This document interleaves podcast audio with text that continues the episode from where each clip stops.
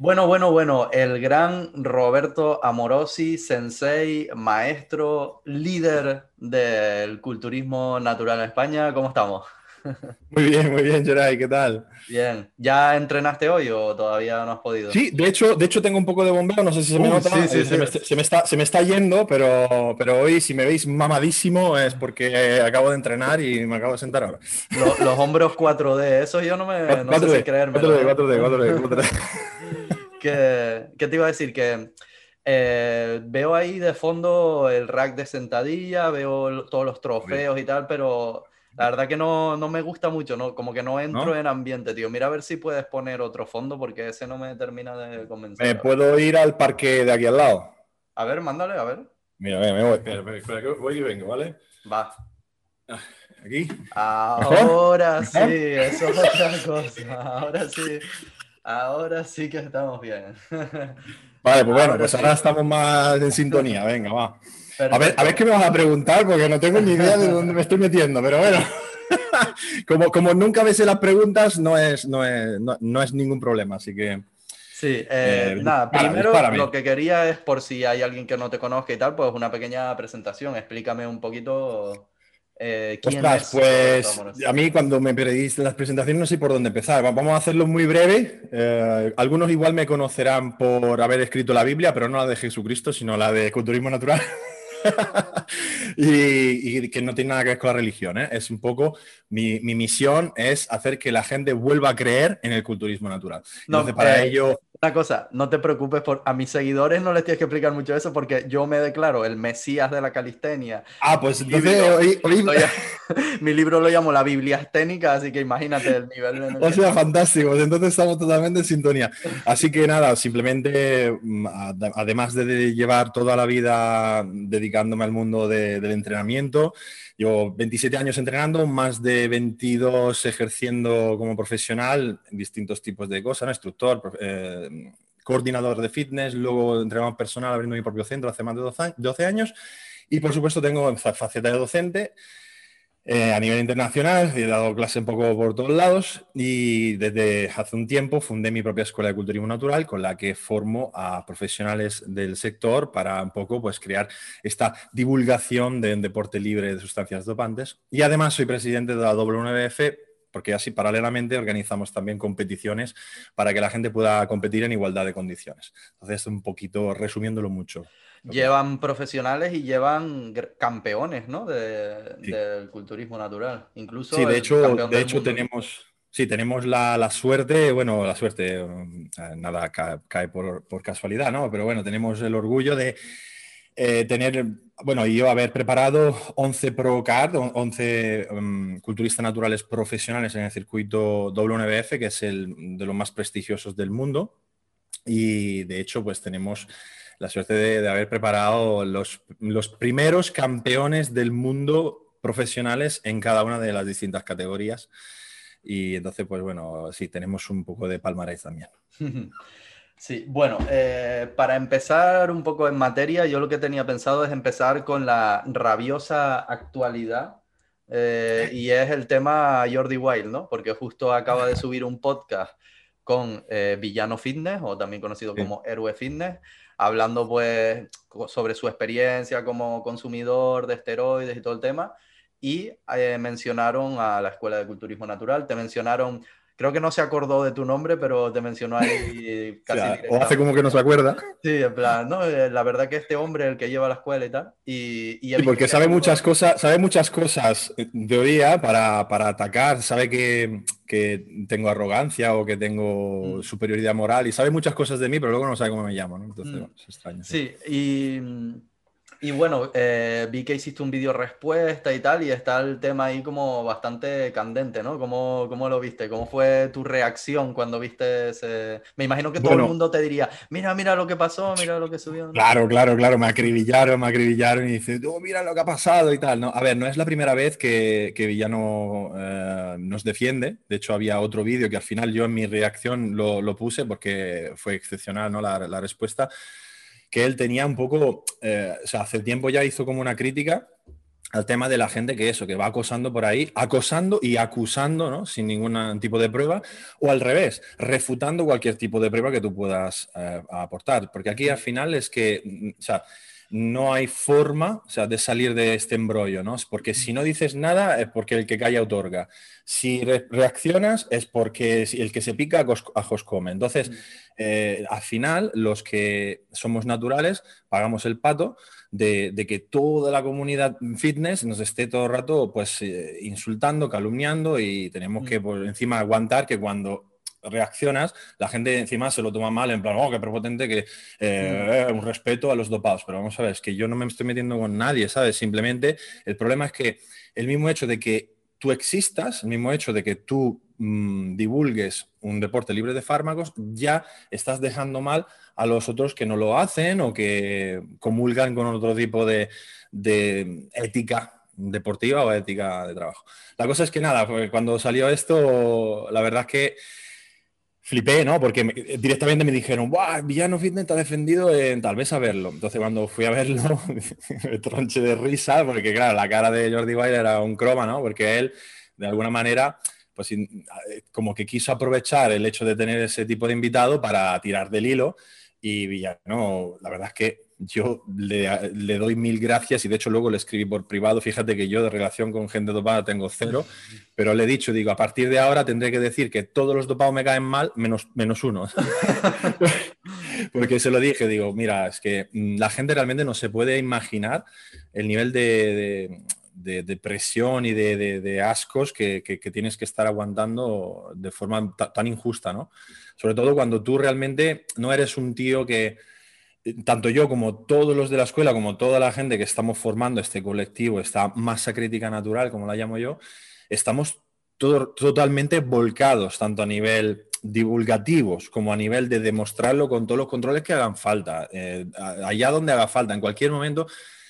Y aún así, pues tengas que estar aguantando constantemente memes, calumnias y todo tipo de acoso bullying eh, virtual, ¿no? O ciberbullying o como Sí, a mí, a mí me da como un poco de rabia ese tema de que ustedes estén luchando todos los días, trabajando un montón de horas por el culturismo natural, haciendo todo lo posible para intentar que los atletas sean realmente naturales, ¿no? Haciendo todo tipo de pruebas, sorpresa, no sé qué, gastándose el dinero y tal. Y de repente la gente diga, ah, pero los test antidoping son fáciles de pasar y ya sí, está. sí, no, no, claro. a, tomar por culo todo. Bueno, pues entonces no los hacemos. o sea, quiero decir, es que claro, eh, eh, es que te encuentras en esa, en esa encrucijada que, que la única solución posible es que no hacer nada, ¿sabes? porque en el momento en que tú haces, o sea, porque además es curioso, porque por eso yo siempre digo que al final los propios defensores de lo natural o son, los, son la traba para que nunca haya una alternativa natural. Porque yo siempre he dicho que al final esto de tener eh, un deporte natural eh, solo es una cuestión de, de, principios y de voluntad. O sea, si tú tienes la voluntad de que haya un entorno limpio, se puede hacer. El problema es que la gente está más volcada en poner trabas y además hacer siempre un tipo de razonamiento eh, que, es que yo lo, explicaba ¿no? en el vídeo que lo subimos ayer, explicaba ¿no? que era la falacia ad populum, ¿no? que, que decir, pues como esto se dice, como esto es lo de toda la vida, pues eso es así. ¿no? Entonces los argumentos de Jordi Wild sabemos que los deportistas de élite se dopan, sabemos quiénes. es decir, porque haya habido positivo no significa que se dopen todos, pero es como que todo el rato estamos haciendo eh, dos tipos de falacias, ¿no? La del espantapájaro, de sacar las cosas de contexto, y la de populum, que es, como todo el mundo lo sabe. Entonces, esto es una, es una constante en la comunidad, este tipo de falacia, que se ha vuelto en una verdad, en una verdad colectiva, pero es que verdad no es. Mm. Y, y, claro, ¿qué ocurre? Que la gente que realmente hemos llegado, hemos tenido la suerte de llegar a trabajar con profesionales, pues yo en mi faceta como entrenador personal he, tenido la suerte de trabajar con, algunos atletas olímpicos. Incluso mi propia prima de La Coruña ha, sido y está haciendo alto rendimiento en el taekwondo. Entonces, claro, cuando tú sabes los huevos tan gordos que tiene esta gente y que los conoce, y directamente es que le preguntas por, eh, doping, no saben ni lo de que estás preguntando, porque no saben ni lo que son los BCA, para que nos entendamos. Y nosotros de la comunidad fitness, todo el mundo se dopa. O sea, te da una rabia da una frustración hmm. eh, porque es una injusticia increíble. Y sobre todo cuando uno está realmente volcado en demostrar que no, ¿no? Y, sé perfectamente lo que dices con lo de la falacia, porque en calistenia nos pasa exactamente lo mismo, tanto la falacia ad populum como la del hombre de paja. Siempre eh, nos llegan cosas como eh, los calisténicos dicen que la calistenia es mejor que el gimnasio para, entonces, eh, para ganar masa muscular. Entonces yo voy a refutar eso, ¿no? Y nos pasa un montón. A mí me pasa todo el rato con el Jim Rock a este que todo el rato hace eso. los calisténicos dicen que son más fuertes que los del gimnasio. Y, realmente te preguntas, ¿pero quién es el que dice eso? ¿Dónde has visto que alguien diga? Es como que se inventa un supuesto de que alguien está diciendo algo y luego lo refuta, en plan, soy el puto amo refutando. Pero es que nadie ha dicho eso, te estás inventando la premisa. Y la otra, lo mismo todos sabemos que a los calisténicos no les gusta entrenar piernas. Todos sabemos que a los calisténicos solo les gusta hacer truquitos. Todo el mundo sabe que los calisténicos son flacos. Y es como, joder, tío, pero si te inventas la premisa, después todo lo que digas, vale, genial, pero... Exactamente, exactamente. Sí, sí, sí. Entonces, claro, em, pero si te fijas, como tú bien has dicho, si, si te fijas quién es que dice el qué, o sea, quién es el que hace la acusación, te das cuenta de la fuerza que tiene esa acusación. Entonces, lo curioso, y, claro, encima es que no lo puedes decir porque si no parece prepotente, parece que superioridad moral. Es que es brutal, o sea, tú estás siempre entre la espada y la pared, porque tienes que, o sea, supuestamente, no sé, quizá la forma de, reaccionar a esto es poner la otra mejilla, ¿no? Todo el rato. O sea, tú ven aquí, tírame la mierda a mí, que yo me la, me la como y yo ahí eh, con los brazos atados. Yo como no, pues como, como yo toda la vida haciendo artes marciales estoy acostumbrado a defenderme, entonces pues al final yo devuelvo, ¿no? Y cuando devuelvo normalmente multiplico por dos o por tres. ¿Qué ocurre? Que hasta día de hoy, en toda la, lo que llamamos comunidad fitness, jamás de los jamases nadie ha tenido el nivel de compromiso que hemos tenido y que tenemos nosotros. O sea, ¿cuándo en la comunidad fitness tú has encontrado un referente que haya estado publicando dos veces al año analíticas hormonales, que haya estado haciéndose controles constantes, tanto en su país como fuera, como eh, con, una asociación, con otra. Sí, haciendo mucha gente dice que, como los controles los organizas tú, que, ah, eso no tiene... Claro, los organizo yo en mi federación, pero fuera qué. ¿Sabes? Porque además yo me hice controles con la UIBN, la antigua UIBN, en el Mundial de, Eslovaquia en 2012. Eh, he ido a Italia eh, en la NBFI y me, y me han hecho, me hicieron eh, control de orina, em, perdona, con el polígrafo el viernes, que me lo hizo un poligrafista de Estados Unidos, que luego, si quieres, hablamos del tema, porque con el tema de polígrafo la gente tiene un cacao de la hostia y no tiene ni idea del nivel de, secretismo a nivel de cómo hacer el polígrafo. O sea, es decir, es, una, es una eh, cosa muy seria. Es decir, es muy difícil llegar a ser poligrafista porque es algo que, claro, como está vinculado con, al final, pues bueno, que puedes tener un mal uso. Entonces es que es, muy compleja la formación y, muy específica. Pero luego ahí pues me hicieron control de orina por la mañana y luego después de ganar me hicieron otro control por la tarde. Y luego ahí estaba también la UAD haciendo controles aleatorios. Entonces, y bueno, y así, ¿no? Y luego te vas a Estados Unidos, hicimos controles en Boston, controles en Nueva York, controles en Los Ángeles. O sea, quiero decir, yo se supone que tengo aquí el superpoder de tener una trama conspiracional mundial para que todas las federaciones y todas las cosas, pues todos me bailen al agua a mí, ¿no? Porque por, mi cara bonita.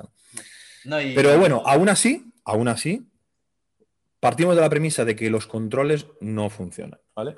Entonces, yo tengo aquí, bueno, que, solo, que lo enseñé ayer en el, bueno, cuidado no salgan los datos personales. tienes una estantería con libros en el parque de Calistenia, te lo voy a ¿eh? Bueno, y me está dando el sol, no sé si me voy a quemar, pero me voy a poner crema.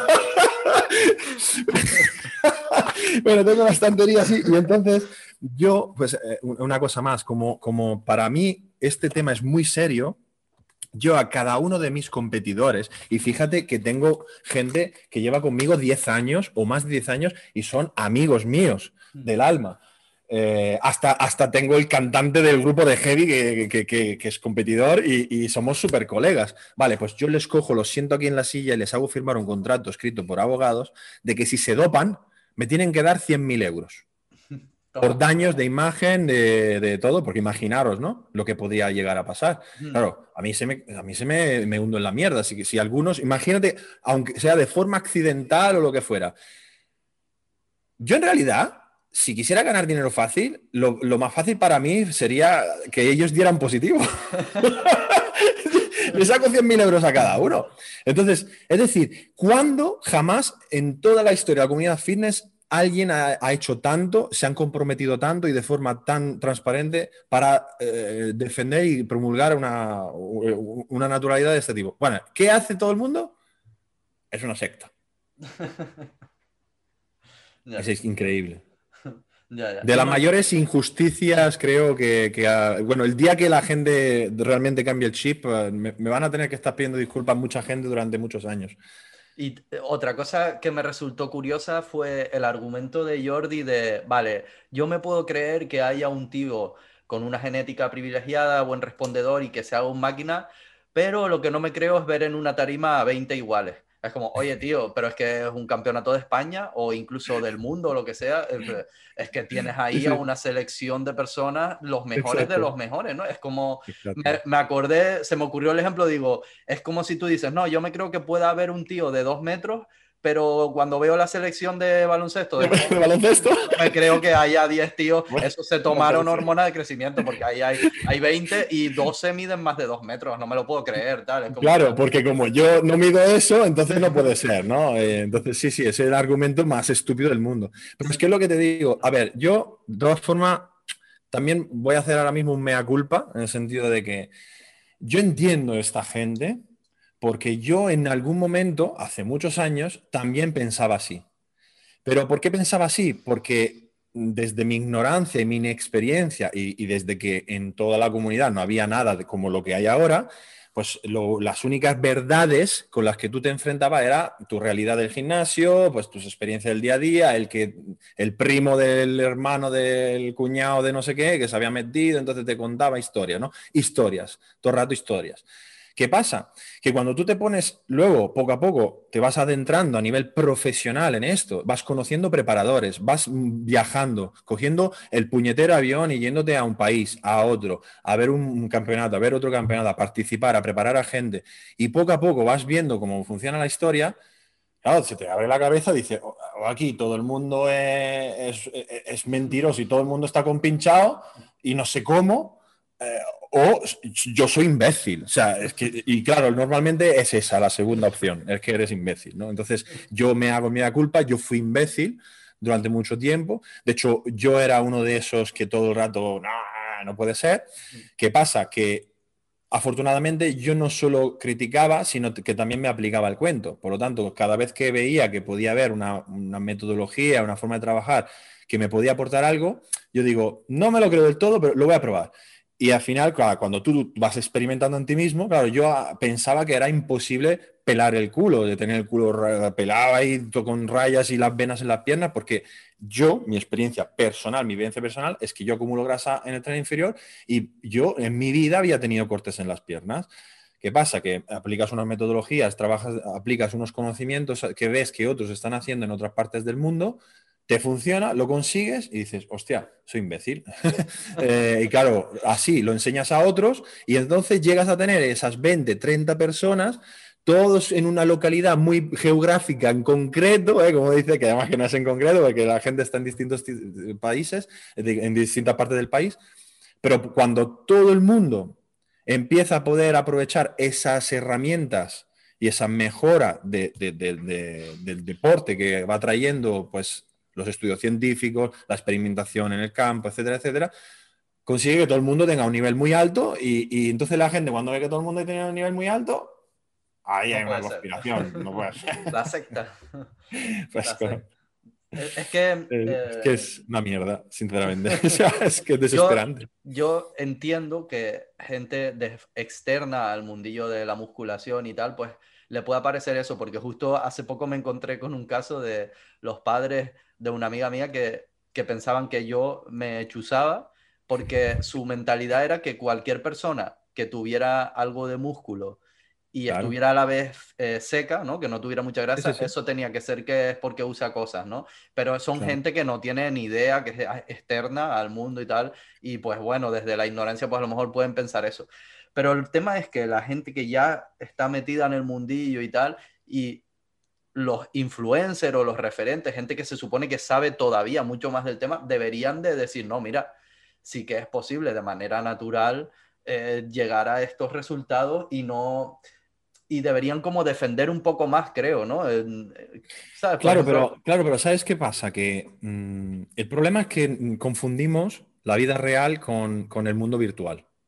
Normalmente, la gente que son referentes en el mundo virtual no suelen ser la gente mejor preparada. Mm, o sea, tenemos que tener en cuenta de que lo que ahora mismo, la mayor parte de la gente que ahora mismo se considera referente fitness, no ha salido jamás de España para competir. Ni mm. siquiera algunos han competido nunca en un circuito natural y, mm. se, y son referentes naturales. O como mucho hayan preparado una persona. Y, ¿me entiendes? Es decir, es que por eso volvemos a la premisa anterior. ¿Quién es el que está criticando? Claro, si, si partimos de la premisa de que el que está criticando no, es preparador de, culturistas naturales, jamás ha competido él en culturismo natural, jamás ha hecho un polígrafo. Es que la gente que nunca, nunca ha pasado un polígrafo, pero se permite opinar sobre polígrafos. Es decir, tus conocimientos sobre polígrafo son que has visto Sálvame Deluxe. O sea, el Jordi Wild hablando de polígrafo, digo, ¿tú has hecho un polígrafo? O sea, ¿tú has, visto, ¿tú has visto gente que lleva 30 años con polígrafos? Mm. ¿Tú has hablado con cuántas personas han parado y, si ha funcionado o no ha funcionado? ¿Tú te crees que pueda existir una organización mundial que lleva 30 años haciendo polígrafo y no se ha dado cuenta en 30 años que eso no sirve? O sea, ¿de verdad que somos tan gilipollas? No, y, pues, me, eh, me, hace gracia porque una de las cosas que dicen ellos es que Imagínate, no sé el número exacto, pero imagínate, no es que el polígrafo solo tiene un 30% de efectividad. Y yo pienso, Como si tuviera uno. vale, claro, yo pienso, vale, pero si yo soy una persona que quiero competir en culturismo y quiero hacer la trampa y quiero doparme, pero competir en la Federación Natural, me voy a arriesgar a un 30%. es jodido porque me moriría de los nervios. O sea, dicen, no, es que una persona que sea un psicópata y sepa controlar sus emociones puede saltárselo. Pero es como, vale, y se va a arriesgar a intentarlo, sabiendo que le pueden poner la multa, que no sé qué, que va, su imagen va a quedar por los suelos, eh, todo el mundo se va a enterar de que se dopó. Te vas a arriesgar a un 30%. Es que me parece cuanto menos, ¿no? Pero ¿sabes qué, ¿sabes qué ocurre? Que además está el... O sea, aquí hay varias cuestiones. Uno es que no es una conditio sine qua non, o sea, es decir, no es que o hago esto o, hago otra cosa, es que o hago esto o no hago nada. Entonces, ¿cómo puede ser que hacer algo es mejor, o sea, es peor que no hacer nada? O sea, eso para empezar. Es decir, yo siempre lo digo, o sea, si tú incluso sin polígrafo, sin máquina, ¿vale? Te tomaras la molestia como organización, que ya no hablo de culturismo, sino en cualquier tipo de deporte, te tomaras la molestia de hacer una entrevista con, el deportista, mirarle a los ojos y decirle, ¿te ha metido algo? Y si de 100, dos te dicen que sí, porque son sinceros, ya te has quitado dos dopados de la competición. O sea, sin máquina de la verdad, ¿eh? Cuidado, ya sería algo revolucionario, porque no lo está haciendo nadie actualmente. Pero es más, de no hacer nada a nadie, te, digo que te voy a enchufar con una máquina con todo tipo de sensores que tiene un cierto porcentaje, como tú dices, por mínimo que sea, de, joder, será mejor que no hacer nada. Porque es que no estamos hablando de que hacemos polígrafo o hacemos control de orina. Estamos hablando que hacemos los dos. Entonces, es que estamos hablando de un doble filtro. Además, el eh. polígrafo es muy interesante porque te permite no solo eh, preguntar sobre cualquier tipo de sustancia que no sale en un control, sino preguntar sobre cualquier tipo de sustancias atrás en el tiempo que en el control no saldría jamás, porque seamos sinceros, los controles de orina, de sangre, de lo que sea, hasta incluso de pelo, la gente es que habla de controles no sabe realmente de eh, la eficacia de cada uno ni la diferencia. Cualquier tipo de control es muy fácil de, pasar en el momento en que tú, si tú sabes el tiempo de detección, toda la mierda, ¿no? De hecho, hay, es que durante mucho tiempo muchos culturistas naturales eran gente que, yo qué sé, igual el año anterior había competido en IFBB y luego dice, este año voy a descansar porque tengo el, el eje reventado, y, pero bueno, para no estar desconectado del todo, me voy a natural. Jamás va a dar positivo, jamás. Entonces, tú esta gente antes la tenías compitiendo ahí. Y eso era uno de los motivos por el que el turismo natural no se tomaba en serio. Porque claro, esto que es que natural, circunstancialmente natural, o sea, tendrías que haber categorías, ¿no? Categoría no natural, circunstancialmente natural, natural un rato, natural un poquito, natural, natural, o sea, no, Categoría descansando de los esteroides. ¿Sabes? Hacemos categoría, ¿no? En vez de tener bodybuilding, men's, bikini y tal, tenemos descansando desde hace dos años.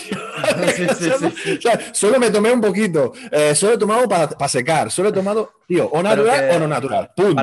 pero ¿Cómo se hace? Con el polígrafo. Con los controles sorpresa, pues también intentas paliar un poco eso, ¿no? Me imagino. Claro, claro. De hecho, de hecho, mi idea, y fíjate, con las limitaciones que tenemos con el coronavirus, ya este año, o sea, mi idea era que, que, mm, bueno, antes de la pandemia, era que en el Natural Classic, como íbamos a tener ahí mil personas, hacer ahí controles a mansalva. No se pudo realizar, entonces se ha ido como deslizando todo, pero ahora al final, cuando hemos visto que finalmente no podíamos organizar el campeonato, yo he mandado eh, cuatro controles a Barcelona y cuatro a Valencia y hemos hecho ocho controles sorpresas a gente que hemos estado viendo que eran mm. nuevos afiliados y tenían un buen físico, les hemos estado haciendo controles sorpresa. Y yo, mi intención es, a medida que la federación vaya creciendo y cada vez tengamos más afiliados, porque al final esto cuesta dinero y es, y es un trabajo ponerlo en marcha, yo invertir cada vez más en controles sorpresa, porque mm. el polígrafo y los controles sorpresa son las dos herramientas más eficaces para mantener esto lo más limpio posible, ¿no? Y, yo, vamos.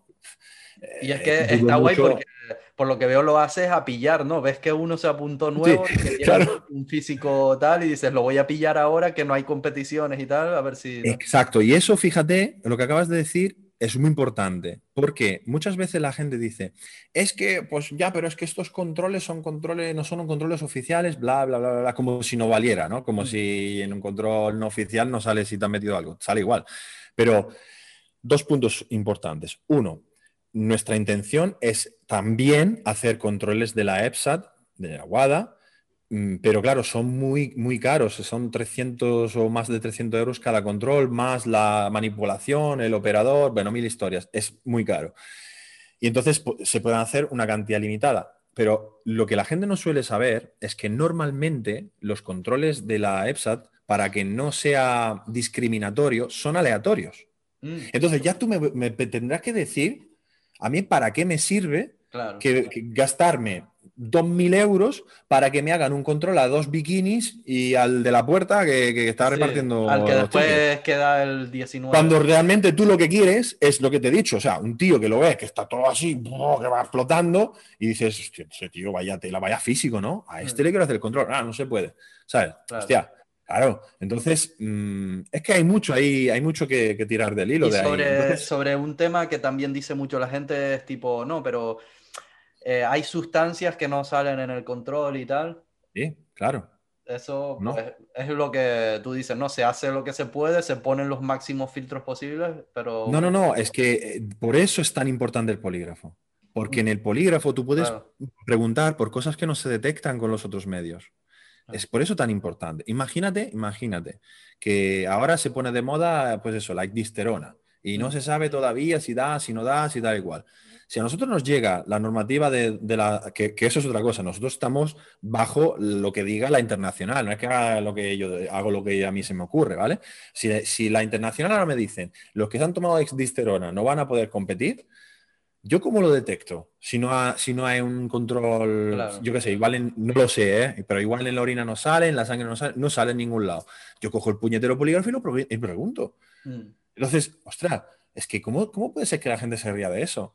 Y es más, evidentemente nosotros tratamos de crear un entorno de confianza, que yo al final siempre he dicho que eso es lo más importante. O sea, yo creo que al final el hecho de que tú te tomes en serio los controles, inviertas dinero en ello, al final ya crea un posicionamiento por el que, como tú decías antes, el que se dope tiene mil opciones más, no va a venir a tocar a nosotros. Es, curioso yo espero incluso de momento, eh, a lo mejor económicamente y todo, es mejor competir en las otras, ¿no? Supongo. si me dices que el que gane la competición de culturismo natural se va a ganar un millón de euros, se va a hacer famoso mundialmente, digo, vale, entonces me creo que a lo mejor hay un tío que está intentando hacer la trampa, buscando una sustancia que no sé qué, aprendiendo cómo modificar el polígrafo a su antojo, vamos. porque sabe que el premio tal, pero es que para ganar una competición que te dan un trofeo tal, que tiene, está súper bien, pero que no es algo tan increíblemente, ¿no? No, no, no, no es que simplemente esto es por gusto, ¿no? De hecho, uno de los argumentos absurdos de, de, Jordi Wild era este, era, claro, pero si es que si esto es como medio amateur, no sé qué y tal, y si se hace trampa donde hay mucho dinero, ¿cómo no se va a hacer aquí que no hay dinero? Al revés, al revés. es que es al revés, es, que, es que justamente porque no hay dinero, ¿para qué coño vas a hacer trampa? O sea, que eres tonto, que, o sea, tienes mucho más que perder que ganar, ¿no? Entonces, pero lo más importante es eso, o sea, tú que, si tienes una pareja, ¿tú, ¿tú confías de que te es fiel? ¿No? Yo me imagino que sí, porque si no, ¿no? Se la, se, basa, la relación se basa en la confianza. ¿Le has hecho algún test para saber si te es fiel? Claro, es que la gente lo que me está diciendo es que es mejor confiar en su mujer porque le diga que le es fiel a ponerle una máquina de la verdad y que lo demuestre con la máquina. ¿Tú pondrías a tu mujer, a la enchufaría en el polígrafo? Para saber si te es fiel. O diría, no, pero si esto no es fiable, si todo el mundo lo puede pasar.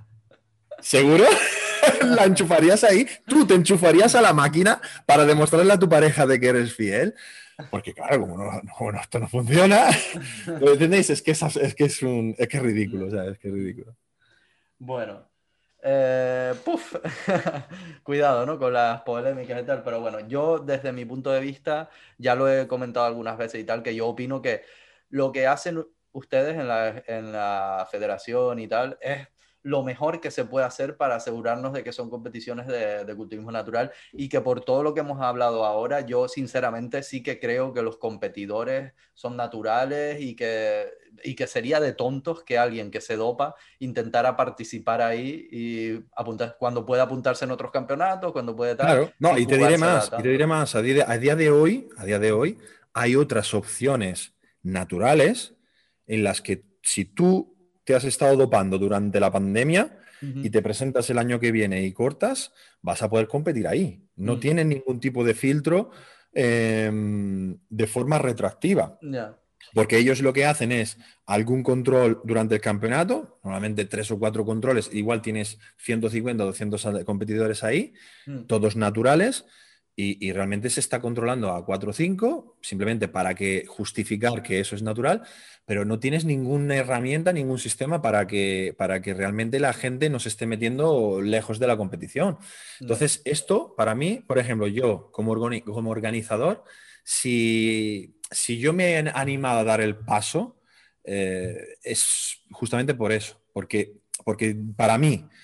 Em, el culturismo natural sin controles fuera de temporada, sin una herramienta como el polígrafo que pueda detectar sustancias a largo plazo, incluso de por vida, ahora pedimos 10 años para los esteroides, eh, mm, yo no me pondría a organizar absolutamente nada, porque para mí no valdría la pena. No tendría... Y otra, otra cosa que he hecho yo alguna vez es la parodia de el tío en la casa practicando cómo saltarse el polígrafo, ¿no? Que me parecería absurdo, en plan, porque claro, el polígrafo te lo puedes saltar. Es como, pero ¿y qué haces? ¿Te pones a practicar en tu casa? En plan, ¿usted ha tomado alguna sustancia? Y el tío en plan, vale, relajación. No, nunca he tomado nada. Esto es mentira. Sería, Es que no, no, pero es que realmente es así. Es decir, es que cuando empiezas a realmente. Pero, ¿sabes por qué? ¿Qué pasa? Que al final, con todo este tema, yo entiendo que es una reacción visceral. Y lo entiendo porque yo la tuve en su momento. Y ahora mismo, había gente ¿no? que me preguntaba, incluso en el vídeo de ayer, oye, ¿y fulanito de tal qué opinas? ¿Y el otro qué opinas? ¿Sabes? Como buscando a ver dónde pones tú el límite. Yo antes, antes, te hubiese dicho, ah, de la coña, ahora me callo. O sea, te digo, no lo sé. No lo sé. Porque es que ya he visto de todo. O sea, entonces ya he visto gente con un nivel tan brutal que, que, dices, hostia, mm, me callo porque quiero decir que yo no pueda llegar a eso, porque yo no soy un talento genético ni tengo 30 centímetros de poronga, no significa que no exista gente con 30 centímetros. Entonces, los, las excepciones genéticas las hay. Y entonces, ¿dónde más, como tú decías antes, dónde van a estar si no van a estar en un campeonato del mundo donde están los mejores profesionales de todo el planeta? Que somos más de 7 mil millones de personas en el planeta, ¿no? Entonces... y, es eso, viendo a Adri o viendo al Babacar este, que también lo he visto y tal, dice, pues si estos tíos es posible que estén así, pues ya...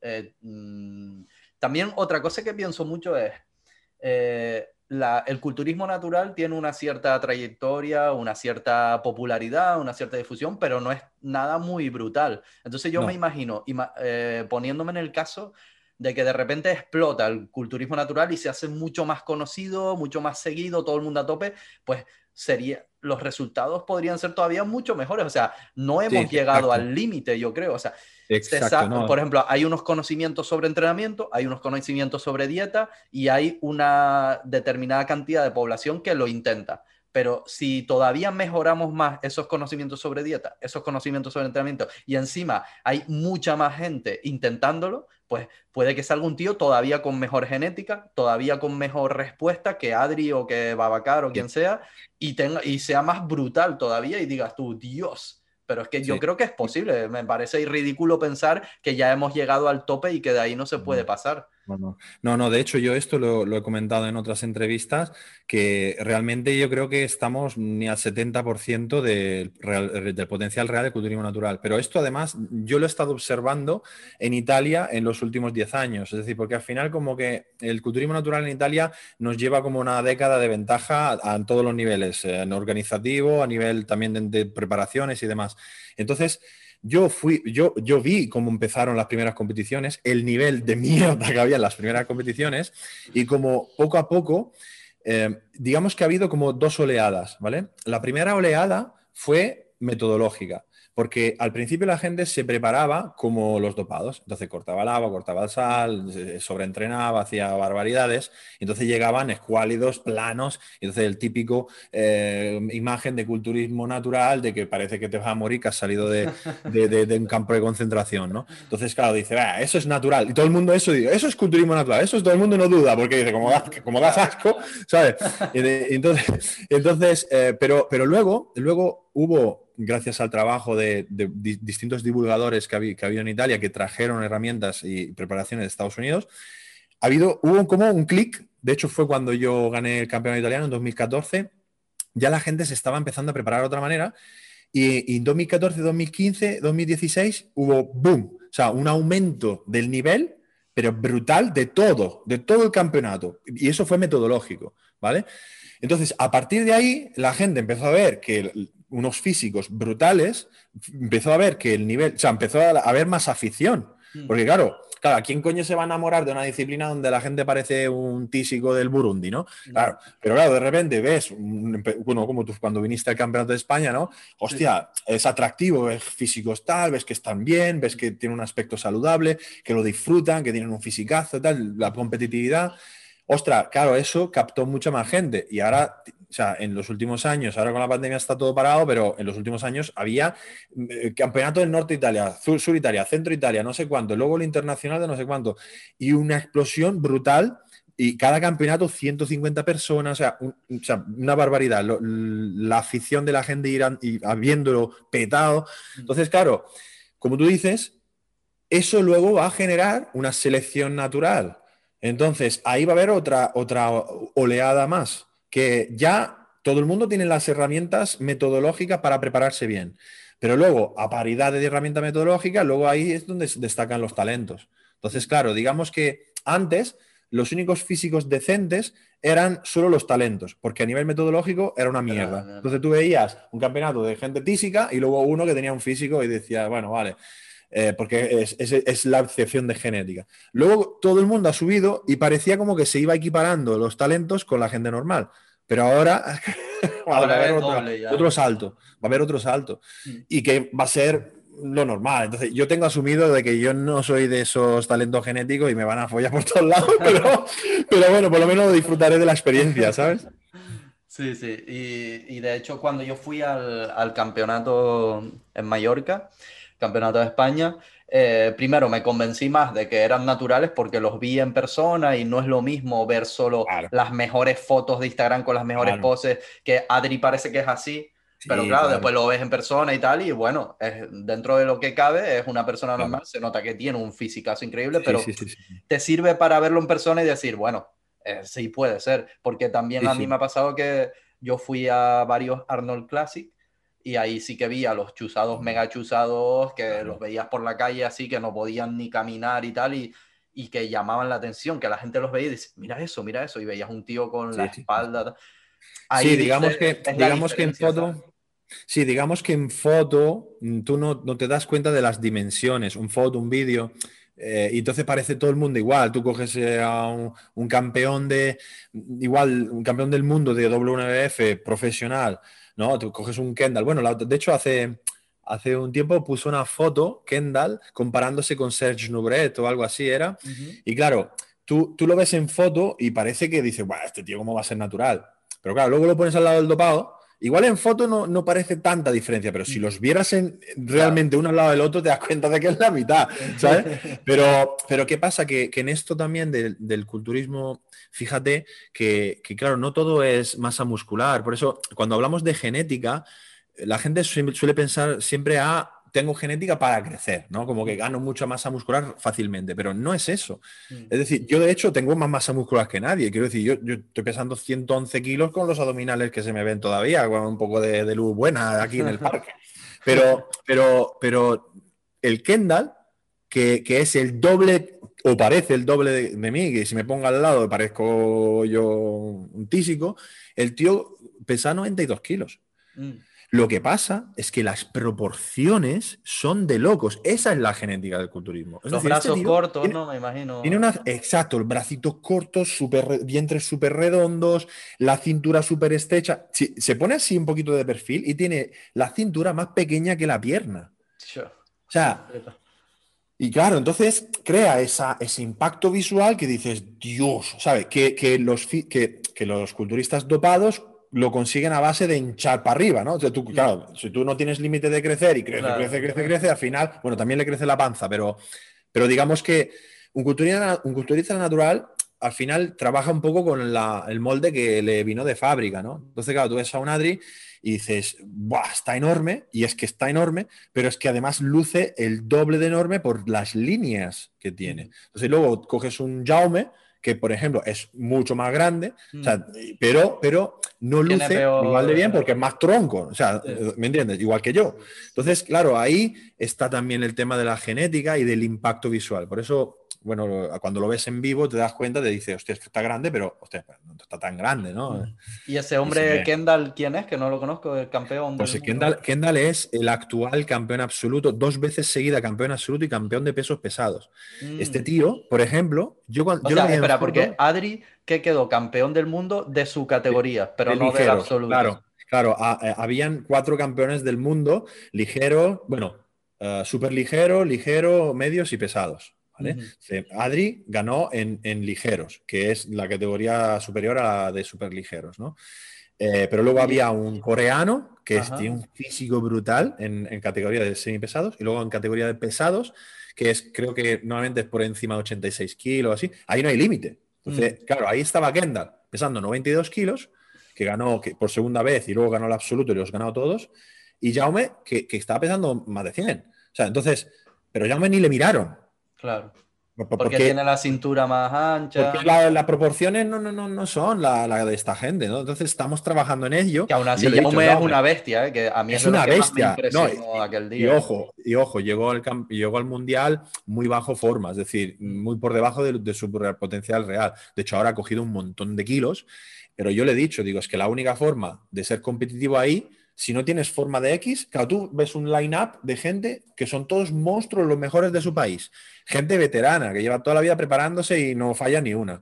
Mm. Y tú haces así un vista de águila y, se te van los ojos a la gente que tiene físico de, de superhéroe, ¿sabes? El físico de X. O sea, tú tienes que, como juez, porque eso es otro tema, tú descartas enseguida, pues, o sea, tienes que, tienes que elegir a los primeros cinco y tienes un line-up de 15. Entonces haces así, vista de águila, ¿quién tiene, quién tiene forma de X? Este, este y este. Toma por culo los demás. Mm. entonces yo lo que le decía a Jaume, tú la única forma de subir puestos es que, es que seas una puta mole, ¿sabes? Seas un coleman del culturismo natural. Entonces, claro, tú harás vista de águila, dirás, hostia, forma de X, forma de ¿qué sabes eso qué es? hostia, pero no, no, pero no tiene forma de X, pero joder, qué grande que es. Entonces, ahí tienes posibilidades, mm. pero si no, ¿dónde vas? Sí, sí, sí. Bueno, Vamos a pasar un poco a otros temas que tengo aquí pendientes también. Me gustaría primero también que contaras un poco tu historia personal con respecto al entrenamiento. ¿Con qué edad eh, empezaste a entrenar? ¿Cómo han sido tus etapas de entrenamiento y demás?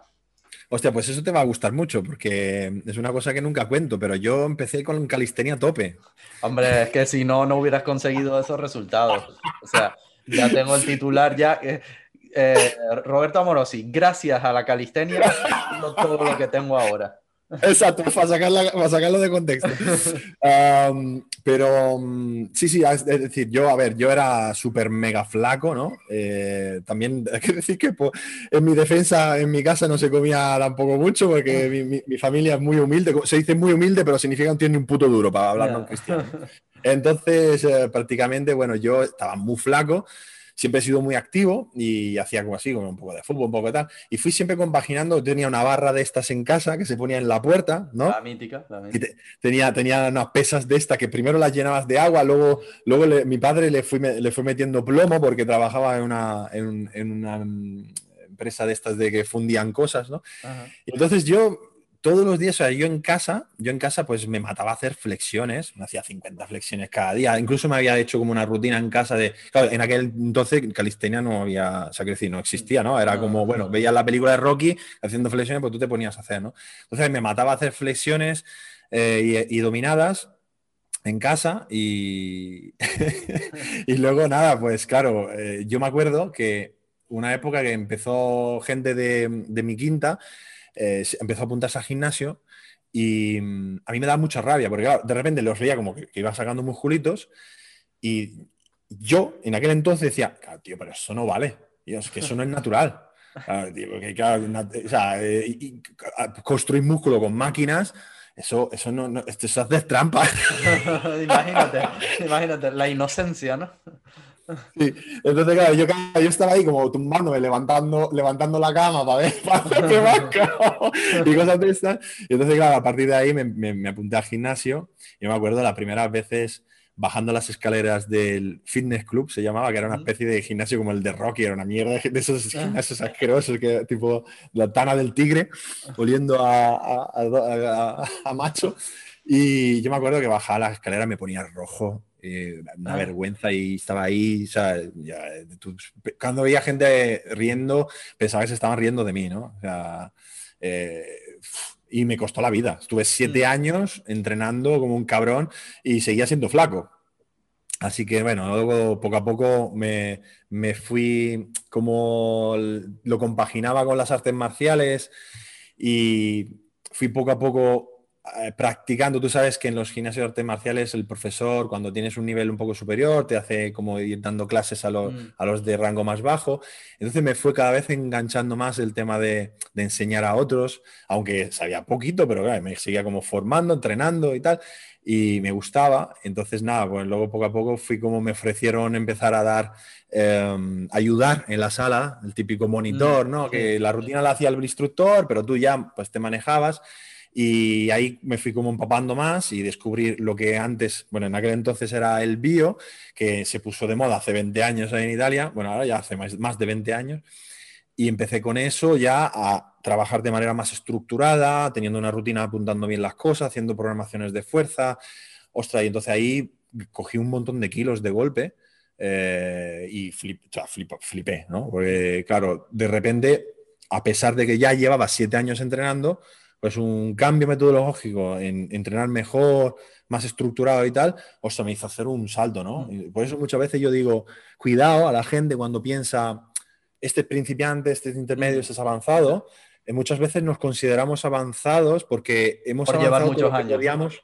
Mm. Eh, sí, eh, hemos avanzado todo lo que podíamos haciendo lo que estábamos haciendo, pero un cambio metodológico nos puede hacer volver a, progresar como si fuéramos más principiantes, ¿no? Mm, Entonces, nada, pues así. Y luego yo con esto me vine a Mallorca. Y por curiosidad, una cosa, ¿en esa época ya sabías que existían los chuzados y todo eso o te enteraste más adelante? Era, era un completo parálisis.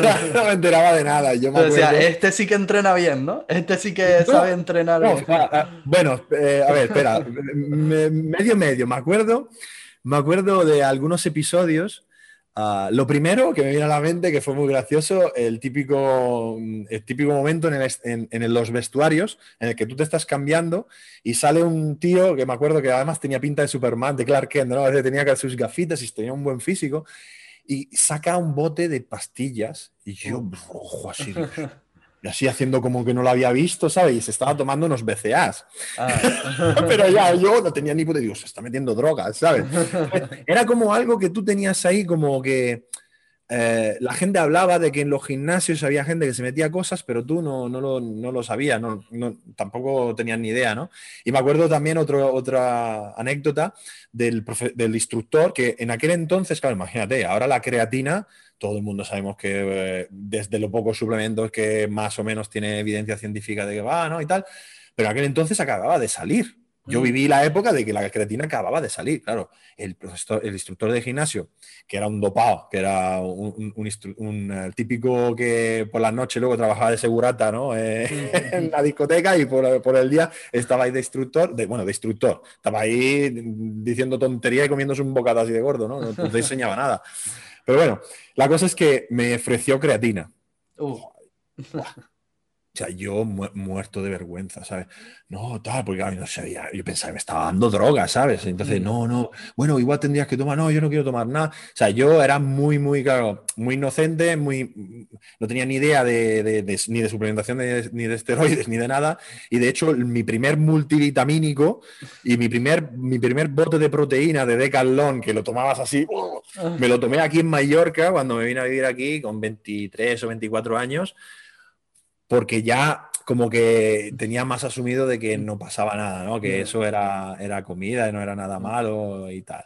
O sea que... Hoy en día sí, sigue pasando, ¿eh? Que gente que a lo mejor no entiende mucho y tal, te dicen cosas tipo, buah, ese se mete de todo, seguro que se mete creatina, aminoácidos y de todo, como si eso fuera... sí, pero es que, de hecho, y me voy a reenganchar a lo que dijiste antes de, esas personas que te dicen que, ostras, porque tienes un poco abdominales, ya está pensando que, mm. te dopas. Es que fíjate que cuando hablamos de, lo, de, lo, importante que es crear un colectivo, una masa crítica natural, concienciar a la gente de que existe esa alternativa, es porque durante más de medio siglo todo el, cáncer del doping, el, es el alcance que ha tenido el doping, ha creado una conciencia colectiva. Ya no hablamos dentro de la comunidad fitness, sino mm. fuera de ella.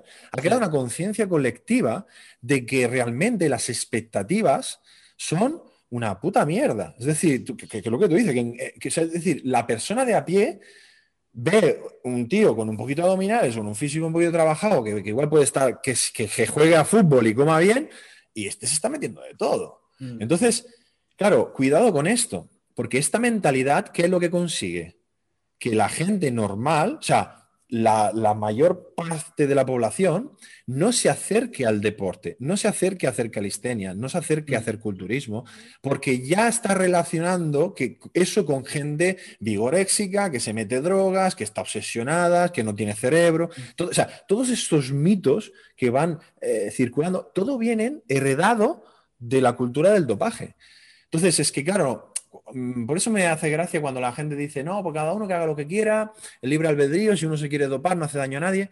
Sí, igual él, si, se queda en su puta casa, no hace daño a nadie, pero y el daño que se ha generado en el colectivo a nivel general, en, las creencias de las personas. Esto antes no existía. Esto antes no era así. Entonces, esto es lo que también nos gustaría cambiar también mm, se estaba viendo con el tema, por ejemplo, de que a los Arnold Classic cada vez iba menos gente, incluso cada vez iban menos marcas, porque no les interesaba las marcas que se les asociara con esas personas. Era curioso porque como que ya se instauró una mala imagen de la gente muy musculada y las marcas estaban huyendo un poco de eso y, las, y los culturistas tradicionales dopados se estaban quejando que las marcas fichaban a influencers flacos, por así decirlo, ¿no? Para ellos eran flaquísimos pero claro, es que si el culturismo tiene esa mala imagen de que todos los tíos están musculados, pues es porque se pinchan tal y la gente lo ve como algo que le genera rechazo. Normal que las marcas vayan hacia otra cosa. Claro, pero es que de hecho yo creo que mm, el culturismo farmacológico ha, llegado, está llegando a un cierre de, un círculo vital, ¿no? O sea, es que al final eh, cuando todo esto empezó y la gente era muy, muy ignorante o éramos muy ignorantes, pues claro, hubo ese boom, ¿no? Los 90, todo el mundo ciclado, la gente se pensaba que, que, yo qué sé, que igual era porque se, se, esforzaban mucho. Entonces hubo como una afición, un crecimiento, un tal. Incluso fíjate que antes había categoría de bodybuilding femenino en el Mister Olympia, que eran, que eran unos, bichos ahí de y eso fue cada vez mm, quitándolo. Y, y realmente, si se hubieran parado ahí, con el culturismo farmacológico, esto sería, bueno, para cuatro matados. Mm. Lo, que pasa es que tuvieron muy buena vista de incorporar las categorías men's y bikini. Mm. Entonces, de esa manera, crearon como una subcategoría como más bonita de ver, que pudiera agradar más al público general y que también fuera un momento de entrada, ¿no? Para, o sea, una, entrada, un listón más bajo para la gente que, igual no se mete tanto o no lleva tan, o no tiene tanta genética o no lleva tanto tiempo entrenando. Mm.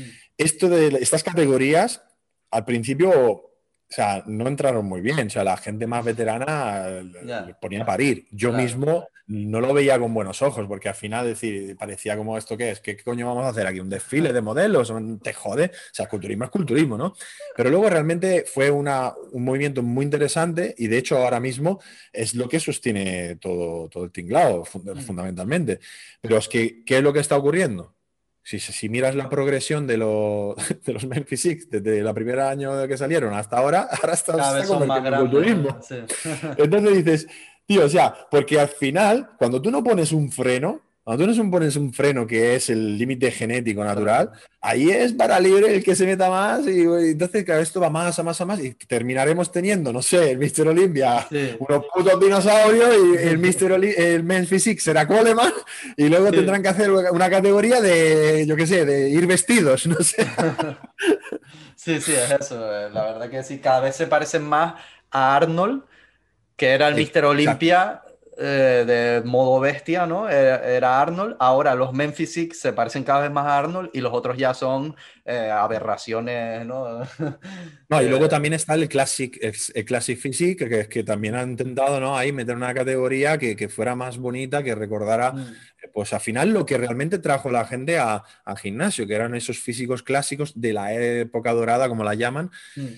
Y ahora ¿Qué es lo bonito, que es el mensaje que yo quiero que, siempre intento transmitir a la gente. Ahora mismo estamos viviendo la época dorada, pero sin fármacos. Es decir, el culturismo natural, gracias a las metodologías nuevas, gracias a que cada vez hay más afición y gente que realmente elige eso en lugar que lo otro, estamos viendo físicos en el circuito profesional. Estamos hablando, obviamente, de talentos genéticos, de gente que trabaja muy bien, muchos años, veteranos, bla, bla, bla pero que se asemejan mucho a, esos físicos de, clásico.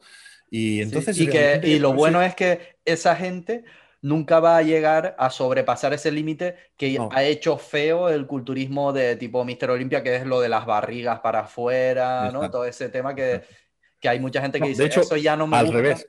Al revés, lo que está pasando, desafortunadamente, es que algunos de estos luego, porque eso es una cosa que la gente dice, no, ah, pues entonces quieres decir que si, que entonces todos son los fármacos, porque entonces eh, la gente critica, ¿no? Como que, bueno, todo el rato busca, ¿no? La, parte mala, ¿no? Y, como que tú quieres desacreditar o hacer que lo otro no vale y tal, y que realmente, en realidad, pues tienen mucho mérito. Digo, lo que está pasando, desafortunadamente, es que hay algunos campeones naturales que luego se, se empiezan a ciclar y ganan el Olimpia. Este mm. año ganó Sean Clarida, que era un campeón mm, eh, de culturismo de WNF. Ah. Eh, Richard Gorsecki, ahora también se ha, pasado al circuito de dopados y ya le veremos. Ya este tío puede llegar a donde quiera. Y luego también, eh, bueno, el mismo Kai Green fue campeón de la WNF.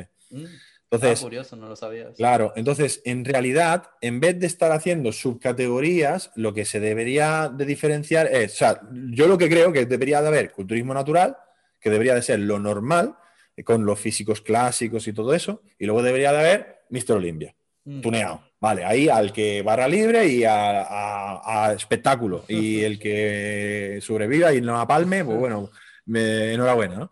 Pero, pero claro, están como dando, yo creo, como coletazos para que no se vaya el barco para abajo. Y, el culturismo natural está creciendo, creciendo, tanto de que incluso en la propia IFB intentan hacer como categorías de naturales, ¿eh? que ya están llamando game, eh, haciendo, que a mí me hace gracia porque game parece como que es una categoría de risa, como que de juego, pero en realidad, en realidad hace eh, mención a los Juegos Olímpicos, porque claro, ¿qué pasa? Que al final este deporte jamás va a ser olímpico porque es que todo el mundo va a estar hasta arriba. Y la excusa a los Jordi Wild es, no, pero todos los deportistas se meten. y dice, bueno, vale, pues ya está. Eh, que argumento. Y es curioso porque, por ejemplo, eh, los ciclistas, es obvio que ha habido muchísimo dopaje en los ciclistas, pero a muchos los han pillado, o, sea, los acaban pillando, a muchos. Hay otros que no, pero lo acaban reconociendo y tal, pero al final como que acaba saliendo, se acaba conociendo. Entonces, si en la, en la Federación de Culturismo Natural hubiera mucho dopaje eh, oculto y tal, pues al final acabaría saliendo por algún lado, o acabarían pillando en controles a gente, eh, o acabarían algunos confesándolo y tal, pero no ha mm. pasado, ¿no? Pero fíjate, fíjate, Geray, que hay dos diferencias también clave aquí. Y es que, porque la gente al final, pues es lo típico, ¿no? Pues hace, va tirando de falacias y va metiendo todo en el mismo saco. Es que en realidad nadie, va, nadie va a negar que el doping existe y ha existido en todos los deportes. Eh, de hecho, yo en un seminario que daba sobre el dopaje hace en 2003 eh, mostraba todos los casos de dopaje y tal igual, ¿no? Pero el problema es pensar que esto entonces lo otro, o sea, como hay casos de dopaje, entonces todo el mundo se dopa. No, momento. Hay casos de dopaje porque, como tú dices, porque está controlado y está perseguido. Eso es importante. Es decir, eh, claro, imagínate que ahora en WNF pues se cuela algún dopado y entonces yo lo pillo porque estoy haciendo controles, ¿no? Si no hiciera controles no lo pillaría. Entonces, y, si lo pillo porque estoy haciendo controles que funcionan. De hecho, en el captura de pantalla que hice ayer en el, en el vídeo de respuesta a esto de Villano Fin de Jordi Wild, puse una captura de, laboratorio de Estados Unidos donde sale un positivo, mm. que no sé quién es, será un atleta de otro país, pero quiero decir, funciona. Es decir, eso, pero la gente coge eso como, ah, ¿ves? Entonces todo el mundo se mete. No, un momento. O sea, es decir, ¿me entiendes? Es que es una manera de pensar, eh, podría. Entonces, claro, ¿tú cuántos Mr. Olympia conoces que hayan dado positivo? O sea, eh, ¿entiendes cuál es el argumento? Es decir, en el ciclismo todo el mundo va dopado porque ha habido muchos positivos. En el Mr. Olympia todo el mundo es natural porque nunca nadie ha dado positivo. Es el mismo razonamiento, ¿eh? es el mismo razonamiento.